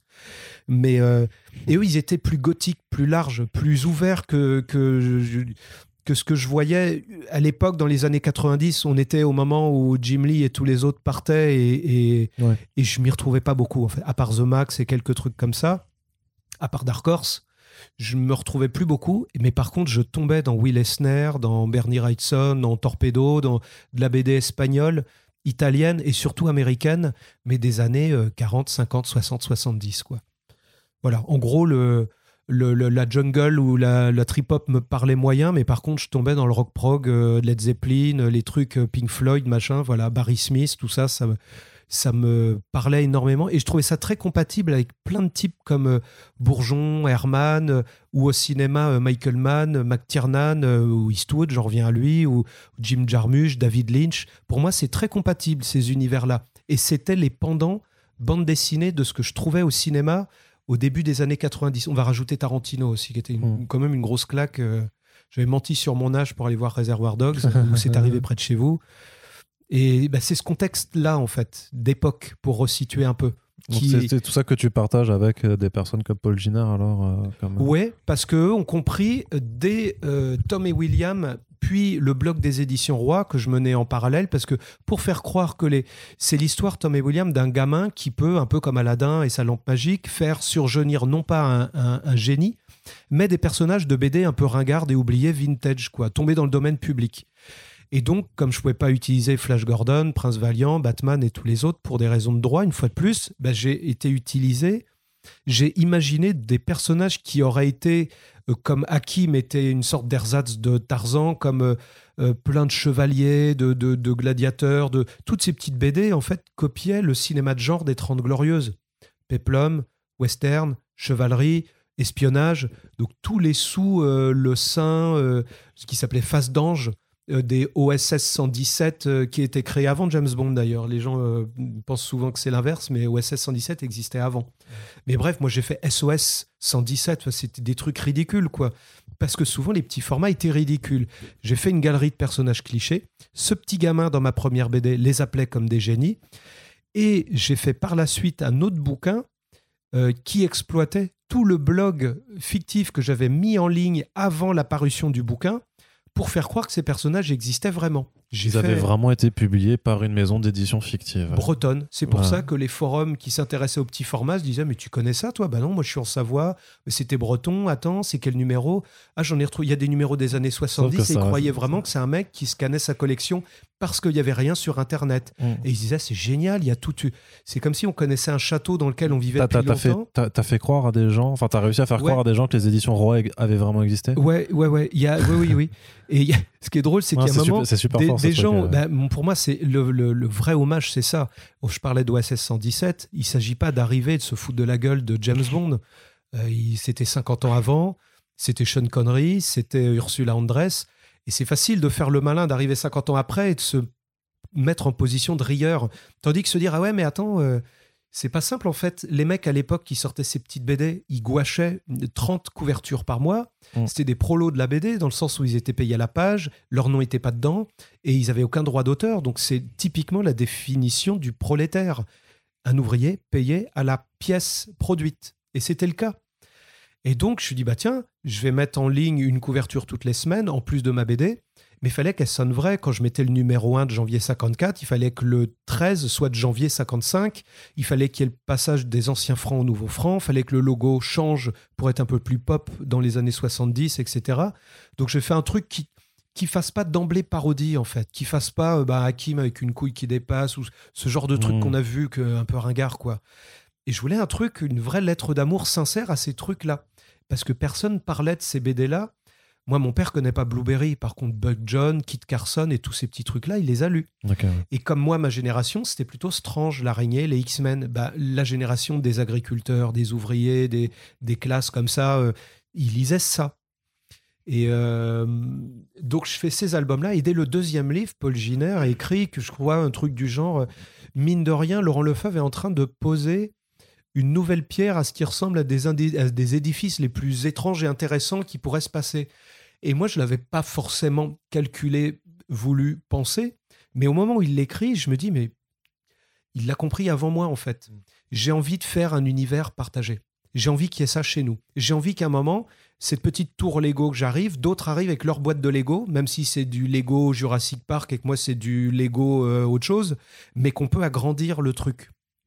Ce qui est le but hein, à long terme, c'est que des gens euh, comme Image, dans le meilleur de ce que ça peut être, euh, en tout cas dans le côté univers partagé, parce que c'est pas forcément juste ce que je dis, mais qu'il puisse y avoir des rencontres réellement intéressantes, réellement de laisser un personnage grandir en disant ce personnage est compatible avec le entre guillemets monde que je crée de manière un peu plus crédible que Peter Parker va à Metropolis faire un reportage photo, tombe sur Clark Kent et ils se rencontrent. Un truc un peu moins bateau, mais c'est un peu ça l'idée, parce que c'est ça qui est kiffant. C'est de trouver une forme de, de- de- bah voilà, on connaît des gens dans la vie, et puis, euh, puis euh, on connaît des cousins qui nous font délirer, et des fois on va les réunir à notre mariage ou une teuf, et c'est génial de voir des gens qu'on connaît dans des domaines très contextes très différents, les voir interagir ensemble, parce que nous on les connaît d'ailleurs. C'est ça l'univers partagé. Voir euh, Wolverine euh, discuter euh, le bout de gras à un moment, mais même pas forcément en tenue, ou avoir un échange sur leur mode de vie, ce qu'ils ont raté, tout ça, m'intéresse d'être une petite souris comme ça.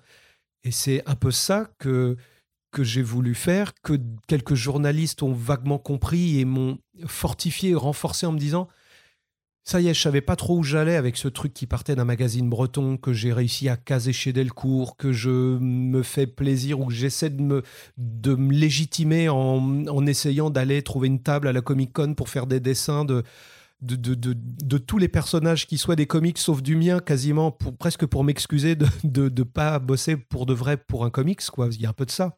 Puis aussi parce que ça m'emmerde de dessiner 100 fois Foxboy, il faut dire. Ouais. Oui, oui, tu, euh, tu, tu, tu, tu, tu, tu varies un petit peu les plaisirs. Donc, euh, passer ce premier temps, ensuite, bah, tu as le deuxième qui sort. Donc, Ouais, euh, 2016. 2016, donc de deux ans. Mais là, par contre, après, c'est la, la série alors s'arrête. euh, Du coup, tout Bah, chez Delcourt. hein. Dès la, la- la sortie du 1, euh, faut- euh, c'est c'est moi qui le vendais en fait, le, le bouquin. C'est-à-dire que c'est mes déplacements partout constants qui font que le, le bouquin, au fil du temps, a un petit bouche à oreille en fait. Parce que le premier mois, je, je crois qu'on j'appelle tirer, on a dû en tirer 3500, je pense. Et puis il m'a dit, au bout d'un mois, on en a vendu 800. C'est très mauvais, quoi. Ça veut dire que le mois suivant, on va peut-être en vendre 100 et qu'après, c'est fini. Un livre, il existe 15 jours, en fait. Ouais. C'est la durée de vie d'un album BD qui sort de nulle part, qui n'est pas poussé, qui n'est pas dans une collection, qui appartient pas à un univers, qui n'est pas un tome d'un truc installé. C'est, il dure 15 jours. Donc euh, voilà, je suis pas dans le, dans le secret de ce qui s'est passé, mais je pense globalement qu'ils ont dû pilonner très logiquement une partie du tirage. Moi, je continuais à faire mes, mes, mes déplacements, mes dédicaces, et il se Tu trouve avais que- quand même un stock chez toi alors euh, non, t'avais- ah non, bah non, bah non, Ah je suis auteur, j'ai pas de livre moi. Oui, c'est vrai. ouais. Ah non, non. Et il se trouve que euh, l'été d'après, ils me disent bah, on va le rééditer, on va en retirer 1500, il n'y a pas assez. Et moi, je pensais, je dis bah, tiens, on doit être à 5000 exemplaires. Mais en fait, non, parce que comme ils ont dû peut-être en détruire 1500 ou 2000 en, en se disant bon, bah, ça a floppé ce truc-là, Mhm. bah évidemment. Un super-héros breton euh, dans un marché déjà euh, surchargé de Ouais. propositions de licences en pouvoir. Moi, je lis pas un quart des trucs que je voudrais lire. Enfin, on en parlait tout à l'heure, tu me disais des trucs, je, je- le budget suit pas, le temps suit pas. Donc pour moi, il y a l'idée qu'il faut convaincre dans la durée. Et mon atout, puisque j'ai des, des avantages, je suis pas américain, je suis pas dans une écurie, je, je ne reprends pas une licence. Si j'ai un atout, c'est que je suis passionné et que je suis en France. Et quelque part, moi, je peux me déplacer, rencontrer, venir partager, parce que je, voilà, je le fais très spontanément, parce que je ne joue pas ce rôle-là, quoi. C'est euh, voilà, je- je- c'est mon truc, quoi. Et ben, au fil du temps, il y a eu un petit bouche à oreille, gentiment, on réimprime le 2, on s- le, le, le- Le le un. premier, le premier tome, pardon, qui s'appelait La nuit du renard, les origines, quoi, en gros. Euh, et puis on sort le 2, on me paye moins cher parce qu'on me dit que globalement ça fonctionne quand même pas des masses.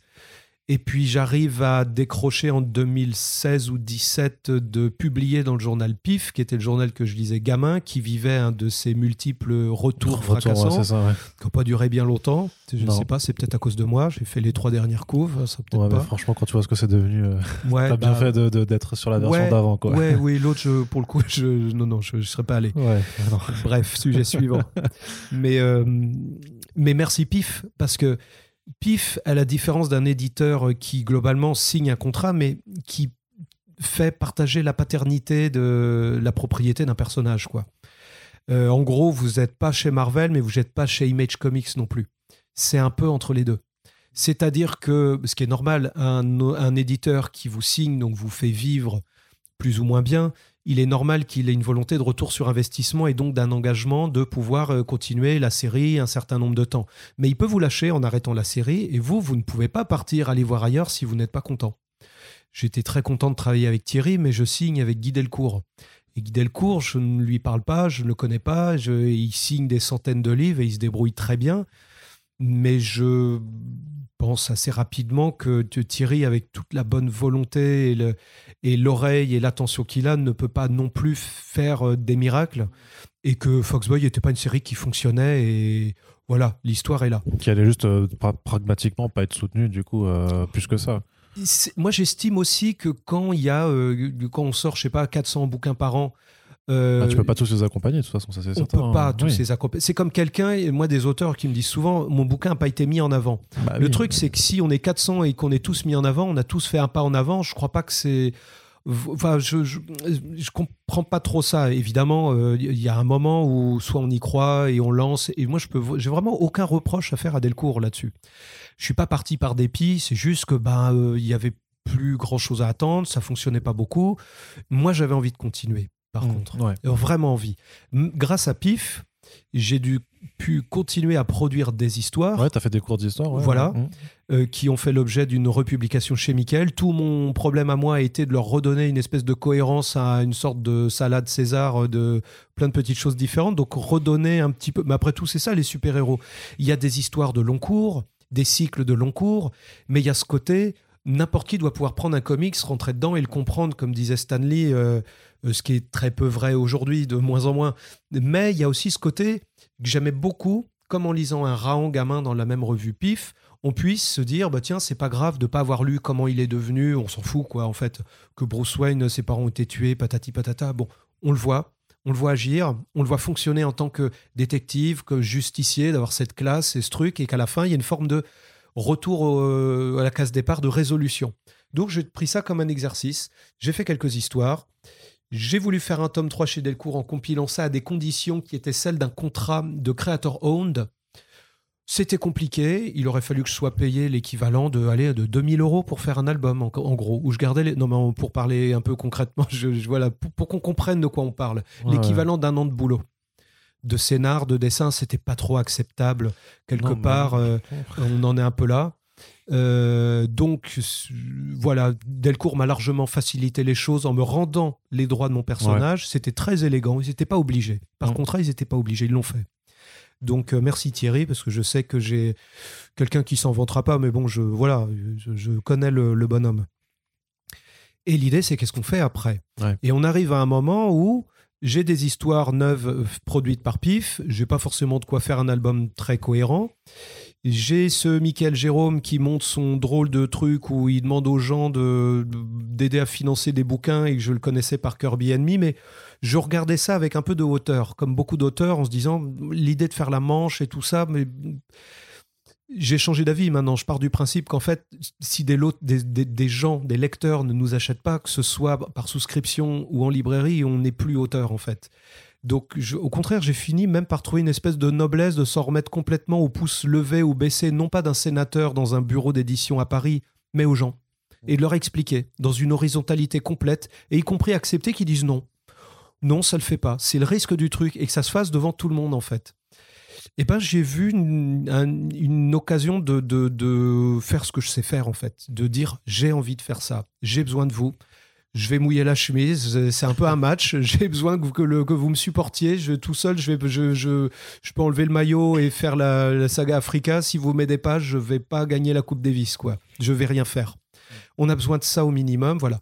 Et puis, bah, j'ai fini par trouver ça chouette. on se complète assez bien avec Michael. Il sait faire ce que je ne fais pas et je fais ce qu'il ne fait pas. Donc, on se, on se complète. Tout seul, je pourrais pas faire ça. C'est trop de boulot, c'est trop compliqué. C'est, c'est pas un métier, c'est des métiers. Et euh, déjà, moi, je pense que je fais des métiers en faisant le mien. Il n'y a pas que écrire, il n'y a pas que dessiner, il y, y en a d'autres. Et c'est ça qui m'éclate, quoi. C'est vraiment ce côté Will Eisner, en fait. Voilà, une fois de plus, le côté s'intéresser à la fabrication, au papier, à la mise en place, de pas être sur Amazon, de fabriquer en France, de réfléchir à des trucs comme ça, m'intéresse. Que le fond rejoigne la forme, que les, concepts moraux des super-héros euh, ne soit pas qu'une façade dans un livre et qu'elles ne soient pas les conditions dans lesquelles c'est fait. Que les valeurs défendues par Anno Santi ou d'autres, ou Bill Mantlo ou je ne sais quel autre, ne soient pas celles appliquées dans la boîte pour lesquelles ils ont donné leurs meilleures histoires, m'emmerde. Mm. C'est le côté euh, Jérôme Cahuzac, quoi. Voilà, et je me dis, et si on essayait de faire notre. Alors maintenant, je le dis, c'est ridicule, mais à l'époque, je disais à Michael, je voudrais un Image Comics à la française. À la française on n'est pas des, des, stars, on n'est pas Jim Lee, on n'est pas Rob Liefeld et tout ça. Euh, bien que le côté. C'est bien de pas être Rob Liefeld aussi. Hein. Ouais, mais moi, moi je, je, c'est pas le plus désagréable. Il y a un plaisir à regarder du Rob Liefeld. Moi, je lis beaucoup les articles de Corentin récemment et même le tout le second degré qu'il est capable de mettre dedans. Chaque fois qu'on relance, je m'en délecte parce que je, c'est comme se gratter une verrue ou une plaie ou un truc, une croûte. Tu vois, y a il y a plus désagréable à regarder que le nouveau Rob Liefeld, surtout quand il est au scénario en plus. Et bref, mais assumons le côté Rob Liefeld quelque part. C'est du comics. Donc il y aura forcément une part de on a 12 ans d'âge mental même si on en a 40 passés. Assumons ça. Euh, on n'est pas là pour, pour forcément nous vendre. Euh, j'adore Étienne Davodo, hein, il est fait partie du comité aussi, j'adore ses bouquins, tout ça.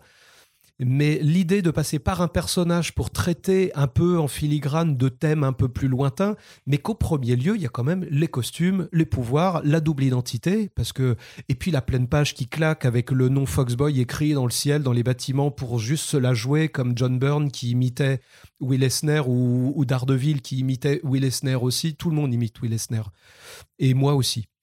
Et euh, bah ouais, ça c'est le plaisir quoi c'est le Vincent Delerme, c'est bien sur Inter, mais moi je veux du gros riff de guitare, un truc qui pète, et je veux me danser dans mon atelier comme je fais de temps en temps, comme parce que personne me regarde, quoi. Et le comics pour moi c'est ça. Sauf que maintenant on va venir te regarder. Ouais, tu, vas, être sur Twitch et tout. J'ai tourné la webcam vers le mur. on va faire ça. Pas le faire donc tu avais quand même ce projet de. Par contre, tu avais un, dilemme du coup, c'est que euh, tu voulais continuer Foxboy mais euh, dans une nouvelle maison d'édition. Et donc, dans, cette nouvelle maison, ben, euh, forcément, euh, tu, repars un petit peu à zéro quelque part. donc, avec un choix déjà de compiler les histoires que tu avais publiées dans PIF dans, ce tome, dans ce nouveau tome 1 mais qui est, techniquement le troisième tome à sortir, et vient ensuite donc le projet de, de dire, ben, en fait, je vais faire un, un, cycle des origines où le premier tome techniquement Enfin, c'est un tome 1, même si c'est le tome 3 dans l'ordre dans oui, chronologique. Son nom, troisième souffle. Voilà, troisième souffle, voilà, tu, mais tu joues souvent, toujours sur, sur les titres et de faire ensuite donc des euh, rééditions, mais même plus que ça, des remasterisations techniquement euh, de tes deux albums chez Delcourt pour les reproposer à la fois dans un nouvel écran techniquement, dans un format plus grand, en retravaillant les couleurs, en retravaillant tes cases aussi, en ajoutant de l'histoire même. Et, donc voilà, de, pour en fait euh, faire complètement en fait un ouais, une nouvelle porte d'entrée quelque part, mais même une, version définitive peut-être du premier passage chez Delcourt qui n'était pas forcément, euh, qui pas concluant. Là, tu, repars vraiment sur, sur un tout autre truc. Ce qui veut dire par contre que pour les gens comme moi qui te suivent depuis 2014, on doit encore attendre le tome 4 pour vraiment être sur du euh, full 100% inédit pour vraiment euh, Ouais, repartir à, à l'aventure. Mais du coup, comment ça, ça s'est fait, notamment avec ce- cette, remas- cette remasterisation Bah, euh, Parce que le, le, le tome Ouais. 3 souffle euh, sort, c'est une compilation de, de- de courtes histoires Alors donc, voilà, qui déjà ça, c'est publiées. le premier truc qu'on a édité avec Michael officiellement, Foxboy, est sorti dix jours avant le premier confinement. Donc Oui, ça aurait super, pu être pire, super, hein, ça aurait pu être dix jours après. Ouais, euh, mais il sera pas sorti là du coup. ouais. Enfin, il sera Mais, sorti deux euh, mois après. bah, on s'était vu à. Angoulême, euh, janvier 2020, Ouais, il était rappelle, tout frais, tout neuf, mais il n'était pas encore en librairie. Il était un mois après en librairie, genre le 28 février, hein, et puis c'était le, le 16 mars, je crois, de mémoire qu'on est rentré 16, en ouais. confinement. 16, 16, 17, ouais. Mais je crois, en plus, ouais, je pense que ta dédicace, c'est peut-être la dernière que j'ai eue en fait avant le confinement, euh, du coup. euh, Ouais, je sais plus où Parce que j'étais venu te voir le dimanche euh, de, de Angoulême. Donc, euh, Ouais, puis après j'ai fait quelques dates, j'étais à Paris, je fais quelques déplacements encore. Et en fait, je voulais pas que le que le Foxboy chez Comics Initiative soit du Delcourt du pauvre. C'est-à-dire une espèce de tome 3 fait chez un petit éditeur parce que j'avais pas réussi à continuer dans l'équipe nationale en fait en D1. Je voulais pas ça, ni pour moi, ni pour les lecteurs, ni pour la série. Pour moi, c'était un faux départ, clairement. D'où l'idée un peu de troisième souffle, à tous fait au triple saut, au troisième élan, quoi. Un pas pour euh, donner de l'élan, un deuxième, et au troisième, on décolle. D'où le nom troisième souffle. Il y a plein de. Il y a souvent plusieurs, un peu plusieurs oui, sens, plusieurs on va dire. sens, ouais. quoi. Mais, euh, mais donc, je- bah, les histoires de pif et des idéales comme ça. Et puis, c'est aussi un truc classique que quand on achète du super-héros, on n'a pas forcément toujours les origines, et ça fait partie du truc de dire, ouais, je l'ai lu, j'aimerais en savoir plus dessus, et de pas avoir d'emblée le. euh, euh, puis, puis il faut des fois il faut un peu se le cogner dans les films on est là bon on attend un peu que euh, il y a les révélations les pouvoirs l'idée de faire un costume c'est tellement tarte à la crème ce truc là que ça en finit bon voilà C'est un peu chiant, c'est trop Ouais. balisé, quoi. moi, je, je veux vraiment très envie que ce soit un tome 1, que les autres, on les réutiliserait à un moment à un autre. Mais c'était très pratique d'avoir l'équivalent de 200 planches BD couleurs prêtes. Et donc, euh, c'est là où je vais revenir toujours à Will Eisner, être pragmatique, homme d'affaires, euh, de se dire, réutilisons ça. Ça va faire aider à avoir des livres en librairie, parce que Foxboy n'est plus en librairie, il n'y a plus qu'un tome. Moi, j'ai envie d'avoir plusieurs tomes. Et donc, je me dis, ben, je vais être malin, je vais faire mes albums vite fait, les ressortir vite fait. Sauf que arrive l'artiste en moi, le Pierrot la Lune, le rêveur, le fan. Et lui il dit, ouais, mais en fait. euh, Alors, déjà, le format était un peu plus en hauteur, plus grand, parce que j'étais un peu frustré de ce format un peu cheap qui met pas toujours en valeur le boulot. Euh, L'espace, les planches, moi, je trouve, je trouve que c'est un trop format petit, idéal. c'était trop petit. euh, Ouais, vraiment, moi je trouvais. Ça faisait vraiment euh, par rapport au boulot que j'avais fait, puis ces, ces marges qui viennent taper en haut, en bas. Je, bon, voilà. Euh, les bouquins de Thierry étaient hyper bien faits et tout. Je me répéterai toujours, hein, c'est vraiment moi. Puis mon dessin était pas terrible. La fin avait été fait rapidement. euh, J'avais plein de trucs qui me plaisaient pas. Et puis sept ans avaient passé aussi. Donc l'œil change, et puis les idées changent, et puis on se dit ça j'ai raté, ça je l'ai mal amené, il manque des respirations, donc on finit par revoir une recette qu'on a. C'est comme un premier jet quoi. Euh, Pour moi cet album, comme beaucoup d'albums aujourd'hui, pour cause de moyens, puisqu'on est mal payé, on doit faire vite nos pages, puisqu'on est payé à un album complet, pas à la page. Donc on va vite. Mais comme on fait vite, vite et bien, ça n'existe pas. Il y a un moment, euh, euh, bah, la qualité s'en ressent, et puis bah, voilà, c'est une chaîne sans fin. Et moi je voulais casser cette espèce de cycle de toujours. euh, suivre une mécanique dans laquelle on est quasiment condamné à, à être plus efficace pour faire moins bien et à moins avoir le temps de rêver nos personnages, nos histoires et de les construire.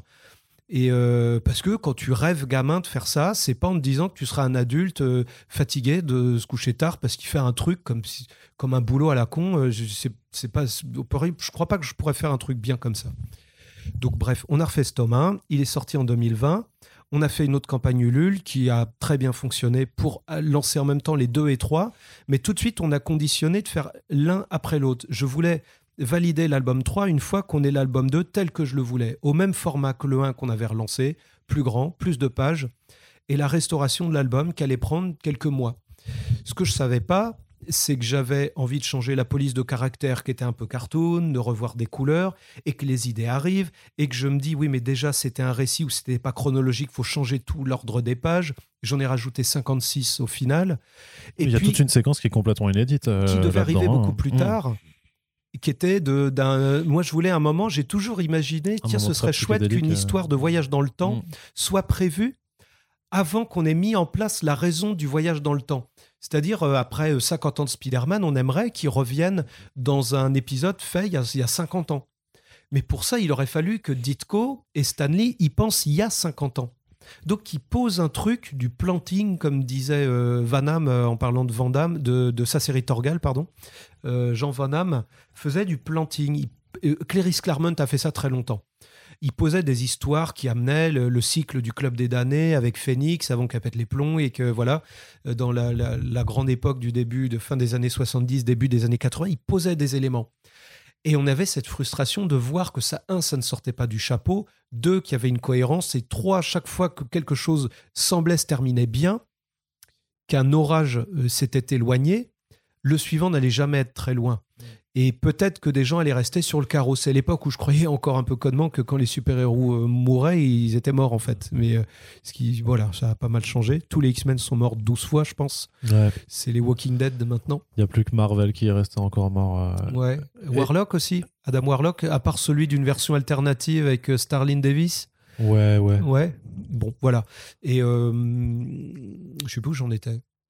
Sur, sur les X-Men qui, qui mouraient, mais disons que tu. euh, Bah attends, j'ai aussi perdu le film, non Par rapport à la, à, la, à la restauration, que tu voulais mettre une, une histoire de, dans, de voyage dans le temps Ah avant même qu'on ait compris euh, qu'il y avait du voyage dans le Et temps. j'avais fait cette histoire-là, que, une histoire donc, qui se passait dans un laboratoire bah, non loin d'ici, à 4-5 km d'où on est là actuellement, à vol d'oiseau. D'ailleurs, on m'a dit il n'y a pas longtemps qu'il y a euh, un laboratoire, qu'il y a une, une lutte pour une société qui pollue. Donc j'ai rencontré des gens, un collectif, c'est marrant. Dans, dans un autre milieu que la BD, j'ai rencontré des gens qui, qui connaissent le livre, qui me l'ont dit, mais tiens, c'est Ah, d'accord, tu t'es ouais. inspiré de ça? Je dis, ben non, pas du tout. Je n'étais pas au courant.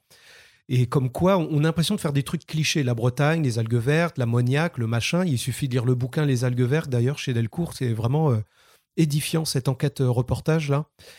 Et en fait, tu te rends compte que tu jamais très loin de la réalité. C'est ça, que- enfin, euh, pas tant que ça, pas sur cet aspect-là de, de, de Foxboy en tout cas. Oui, parce que sur le voyage dans Voilà. le temps, par contre, on n'y est Et pas moi, encore. dans ma hein. BD en 2011, à un moment, mon personnage rentre dans le labo la nuit. Il n'a pas encore ses pouvoirs. Il a encore une espèce de sac, sac Leclerc sur la tête, une tenue qu'il trouve dans le laboratoire en question. Et ce qu'il guide dans le laboratoire pour savoir vers où chercher, c'est une lueur verte. Il dit tiens, il y a une lueur verte, comment ça se fait? Et elle a aucune raison d'être là dans le scénario. Et en fait, je l'ai trouvé euh, l'an dernier en faisant ma BD. C'est que le moment où il est en voyage dans le passé avec son personnage pour réparer une erreur du passé, en gros Marty McFly et le doc qui repartent en 55 pour réparer une erreur du premier film Retour vers le futur, j'avais posé un élément et j'ai trouvé qu'on l'utilisait là. C'est le moment où là, avec ces espèces de... Mais c'était euh, pas conscient à l'époque. Alors, j'ai posé le truc pour utiliser un truc dans le passé. Quel truc? Pourquoi une lueur verte? Je n'en savais rien. Je savais juste que je l'avais posé pour poser. Un peu comme quand on fait de l'escalade et qu'on plante un, un truc en se disant si je prends telle voie, qui est un peu difficile, je pose déjà un truc pour accrocher ma ligne. Et c'est ce que je fais régulièrement. Parce que j'ai des idées, j'ai pas tout, mais je m'envoie des messages dans le temps. Ouais, en me disant ouais. je t'ai posé des trucs là. Möbius faisait ça. Quand il avait 5 ans, il écrivait des lettres à celui qui serait à 30 et à 60. Quand il a eu 30, il a répondu à la fois au gamin de 5 ans qu'il était, et tout en ayant un dialogue avec un celui de 60 et un, et un de 80. Et il a continué jusqu'à sa mort, en fait, en 2012. Quoi. Et, et je fais, je- toute proportion gardée, je fais beaucoup de trucs comme ça parce que j'adore ça, en fait.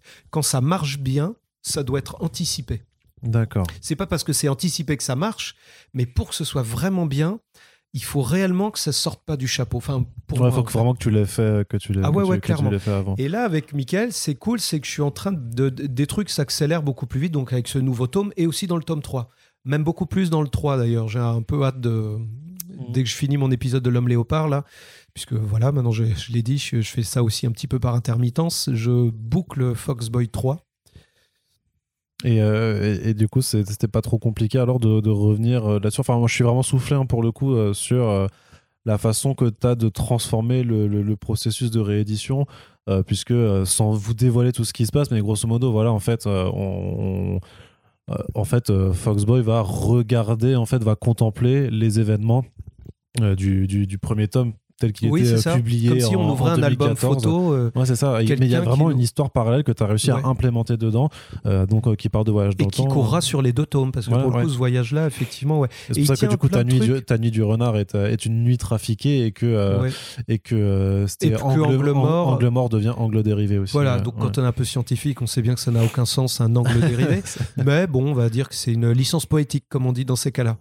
Mais parce que je trouvais que ça méritait déjà aussi en termes pratiques le nombre de libraires qui disent oh non Foxboy c'est pas disponible, le nombre de gens qui disent oh, ben, c'est plus dispo parce qu'ils tapent Foxboy, ils voient épuisé, ils vont pas chercher plus loin. Euh, ou qui veulent pas commander, ou qui pensent qu'Amazon gagne pas assez de sous, j'en sais rien, je sais pas. Mais euh, donc changer le titre aide aussi à se distinguer de la première mouture euh, Made in Delcourt, qui est lentement destinée à être oubliée et plus exister du tout, parce que moi j'ai vraiment envie d'en faire 7, 8, 10, 12. Pour moi, c'est Tintin. Les lecteurs de franco-belge disent ce serait un cycle en 3 ou en 4 tomes, c'est fini. Pour eux, après, je passerai à autre chose. Et là, c'est vraiment l'ADN américain. Ils disent ben non, moi j'ai créé mon petit Daredevil à moi, euh, sauce beurre salé.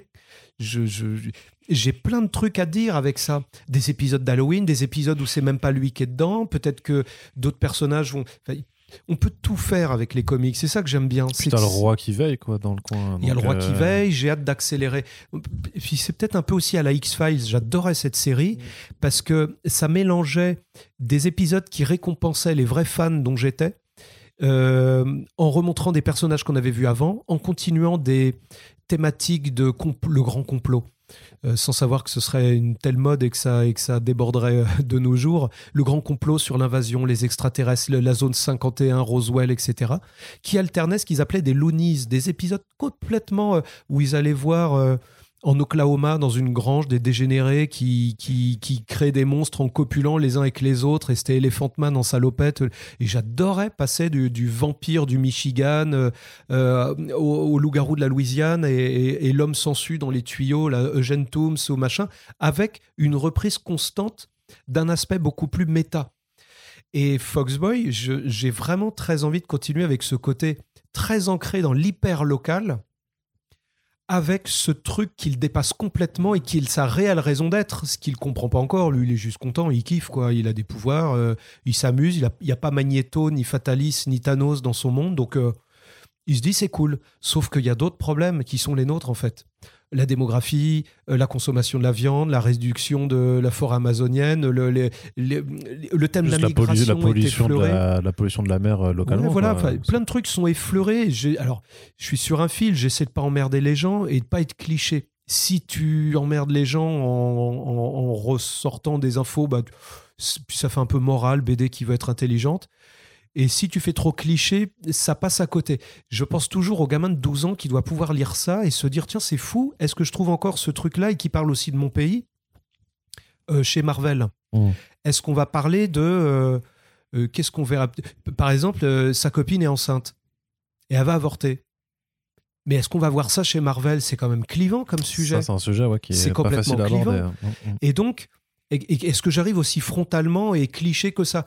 Mais c'est intéressant parce que je sais que DC et Marvel le feront pas non plus. Donc ah ou le feront plus parce que je pense qu'à une époque euh, on pouvait l'aborder un peu de manière détournée de manière où en voilà en grugeant un petit peu mais c'était aujourd'hui c'est pas possible. C'est scruté à la loupe c'est touchy c'est pas qu'il n'y a pas le droit de le faire. De toute façon, les héros font pas, ont pas de, ont pas de relation sexuelle, donc ils peuvent pas tomber enceinte. Hein. Hein. Mais même moi, je suis vraiment, quand je parlais de Tess Bechdel, d'ailleurs, j'ai une séquence en tête justement là-dessus pour me bien me taper sur mes propres doigts aussi. J'ai une petite séquence qui m'est venue il y a pas longtemps euh, en regardant The Detectorist, ma série. Euh, préférée anglaise euh, avec le mec qui joue Arnim Zola dans les Marvel un petit avec une tête improbable euh, bon, bref, voilà. Okay. Detectorist, c'était jusqu'à aujourd'hui en replay sur Arte, aujourd'hui 28 octobre. Ah bah, ça disparaît et c'est la grande révélation, c'est cette série-là des détecteurs de métaux anglais qui vont au pub après. Génial. et, euh, c'est dire, en fait, tout ça m'inspire. On va de l'homme léopard du petit format, on va d'auteurs comme François Bourgeon sur ses BD médiévales ou sur les négriers euh, euh, au XVIIIe siècle, ou cette série anglaise où tu as deux types dans un pub qui passent trois saisons dans un seul champ. Bah, tout ça, à un moment ou à un autre, ou Esprit de la Terre, Spider-Man en Écosse, ou m'inspire autant que que Frank Miller, ou même si j'adore et c'est constitutif. En fait, je pense que chacun, suivant d'où il vient, peut voir les trucs qui. Les fans de comics voient le rapport au Bronze Age, parce que c'est quand même globalement ça. Mm. J'essaie de créer un décalage graphique quand mon personnage voyage du futur. Il y a un côté beaucoup plus fin, plus quietly. Là, c'est vraiment cette veine plus, plus fine, avec des parties pris graphiques de couleurs plus, pour vraiment marquer une césure entre les voyageurs du temps et le passé qui est contemplé. Comme si eux-mêmes allaient dans, une BD un peu vintage. D'ailleurs, il y a une apparition de points, de Trambenday, quand ils franchissent le rideau. Il y a des espèces de de comics ou de, comme s'ils rentraient dans une page où franchissaient le cadre formé par les bandes blanches qui en sert un dessin. Il y a un peu tous ces trucs-là qui sont, sans vouloir trop, euh, trop raconter l'histoire, quoi. Ouais, mais parce que as, justement, tu as travaillé aussi sur la mise en scène, du coup. Parce que euh, ça repart de tous les trucs que je mets en Mm. place depuis super longtemps et que je ne peux que mettre une brique euh, après une autre qui est un album. Et c'est vrai que c'est long et je suis tout seul, quoi. Marvel, Mm. ils ont 80 ans d'histoire et ils sont euh, 3000 à y avoir bossé. Donc, moi, je suis tout seul, quoi. C'est- Donc, je fais ce que je peux. Donc, euh, pour l'avenir, le tome 3 donc, euh, se chargera de conclure euh, ce cycle des Ouais. origines. Donc, tu, tu vas prendre exactement le même procédé que tu as fait pour le tome 2, c'est-à-dire aussi Oui, un, remaster et, euh, ouais. Et, Ça allait et- beaucoup plus vite, ceci dit. hein. Il est pour- beaucoup plus sur les rails. Et pour moi, il est déjà beaucoup plus au point. Le 1 vo- demandait beaucoup plus de boulot. Leur voyage dans le temps est justifié par une étape qui est déjà produite dans, euh, dans La Nuit du Renard. Donc, c'est l'album là qui, qui, qui vient de sortir. Le tome 2, c'est pas toujours clair. hein. Niveau chronologie, je, voilà, je concède. Et donc, le, voyage retour, quasiment, pour le tome 3, la, fin de la boucle sera beaucoup plus rapide.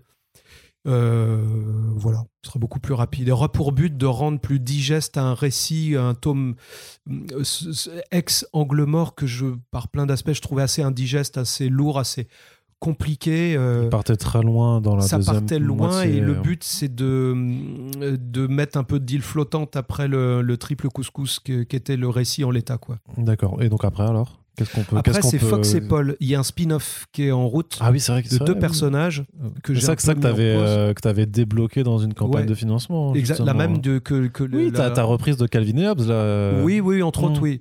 Oui, oui, je le vois un peu comme les délires d'Arthur Adams euh, avec les X-Babies, les New Mutants, quand on partait euh, dans des, des petits mondes un peu pause, vacances. Les X-Babies étant le moyen pour Claremont de se foutre un peu de la gueule de Marvel et de, des objets commerciaux qui étaient devenus ses propres créations en en faisant des pluches et en décrivant Marvel comme Mojo, l'espèce de grand décérébré qui ressemble un peu aux humains sans colonne vertébrale qu'on voit dans Wally dans l'espace. Enfin, c'est vraiment ça, quoi. C'est nous, en fait. C'est euh, c'est quitte ton canapé, euh, euh, cours, sort. Le, le- les mondes parallèles, euh, c'est dans les BD. La réalité, il y en a qu'une, c'est sur elle qu'il faut agir, en fait. Toujours rappeler qu'à un moment, c'est de la BD et que le personnage nous le dit lui-même, en fait. Attends, et je- Fox et Paul, il y, a un- il y a un truc très récréatif. Mais t'avais que- pas fait une planche Fox et Paul dans le euh, dans Troisième Souffle justement? Ou tu l'avais présenté, tu l'avais, mais parce que t'avais présenté une, planche concept de, de, de Fox et de Paul et Fox. Ils apparaissent depuis Tom et William, en fait, Fox et Paul. ah ouais, mais du coup, Ils moi, apparaissent pas depuis Tom et William, 2010, euh, si on d'accord, regarde bien. Depuis 2010, il y a le renard. Depuis 2010, il y a Foxboy dans une case, dans un endroit, sur un mur accroché du scénariste qui a tout inventé. Euh, c'est depuis 10 ans, en fait, que, Je suis sûr que une, une- dans ton sous-sol, tu dois avoir un Ouais. truc avec des fils rouges, des machins. avec des ça, fils voilà. reliés. Ouais, et ben même pas, en fait. Je note presque rien. C'est dans ta Je me dis que si, si une idée est bonne, elle doit rester. Parce qu'on a tous eu des trips géniaux en ayant fumé deux pétards de bœuf en se disant c'est génial. Et le lendemain, on y repense, on se dit c'est nul. Non, Donc je me dis, je note pas. Si c'est vraiment bien, ça reviendra. D'accord. J'évite de noter. Et J'ai quelques trucs de post-it de temps en temps où vraiment au moment concret, j'ai des post-it jaunes pour les émotions, euh, roses pour les lieux. Enfin, j'ai des, j'ai vu euh, Van Reffen faire ça pour Drive, pour des films, euh, penser comme ça euh, par post-it. Et quand Ouais. je faisais du storyboard aussi, on fonctionnait par post-it. Et c'est assez utile pour faire du tri dans les, dans les idées. Mais euh, donc, donc, ce- Fox et Paul, ouais. Ce spin-off-là, que j'espère va aller vite, parce que normalement, ça va être une récréation graphique euh, qui devrait couler euh, bien, qui a moins d'enjeux compliqués que Tu, fais en, tu, tu veux le faire en, en dur aussi ou en souple du Non, en dur aussi. En dur aussi, oui, ouais. bah, il est validé euh, comme ça déjà avec les lecteurs. Et puis Foxboy euh, 4, 5, 6. Et là, ça y est, on arrive vraiment enfin dans le dans l'inédit complet. Dans le dur, Euh, ouais. on a remis les meubles en place, on a refait des fondations et on met des murs et on monte des étages. quoi. Ok, mortel. T'as une idée déjà de quand pourrait sortir le, le 4 Non, alors aucune. Franchement, je me suis plusieurs fois lancé là-dedans. euh, et puis je me plante. Et puis comme j'avais dit à la campagne, euh, les colis. Parce que en de toute façon, il y aura une 2000. campagne pour le 4 du corps. J'imagine Oui, que ce bah sera oui, toujours parce chez que maintenant on remet et voilà. complètement Ouais, euh, aux gens.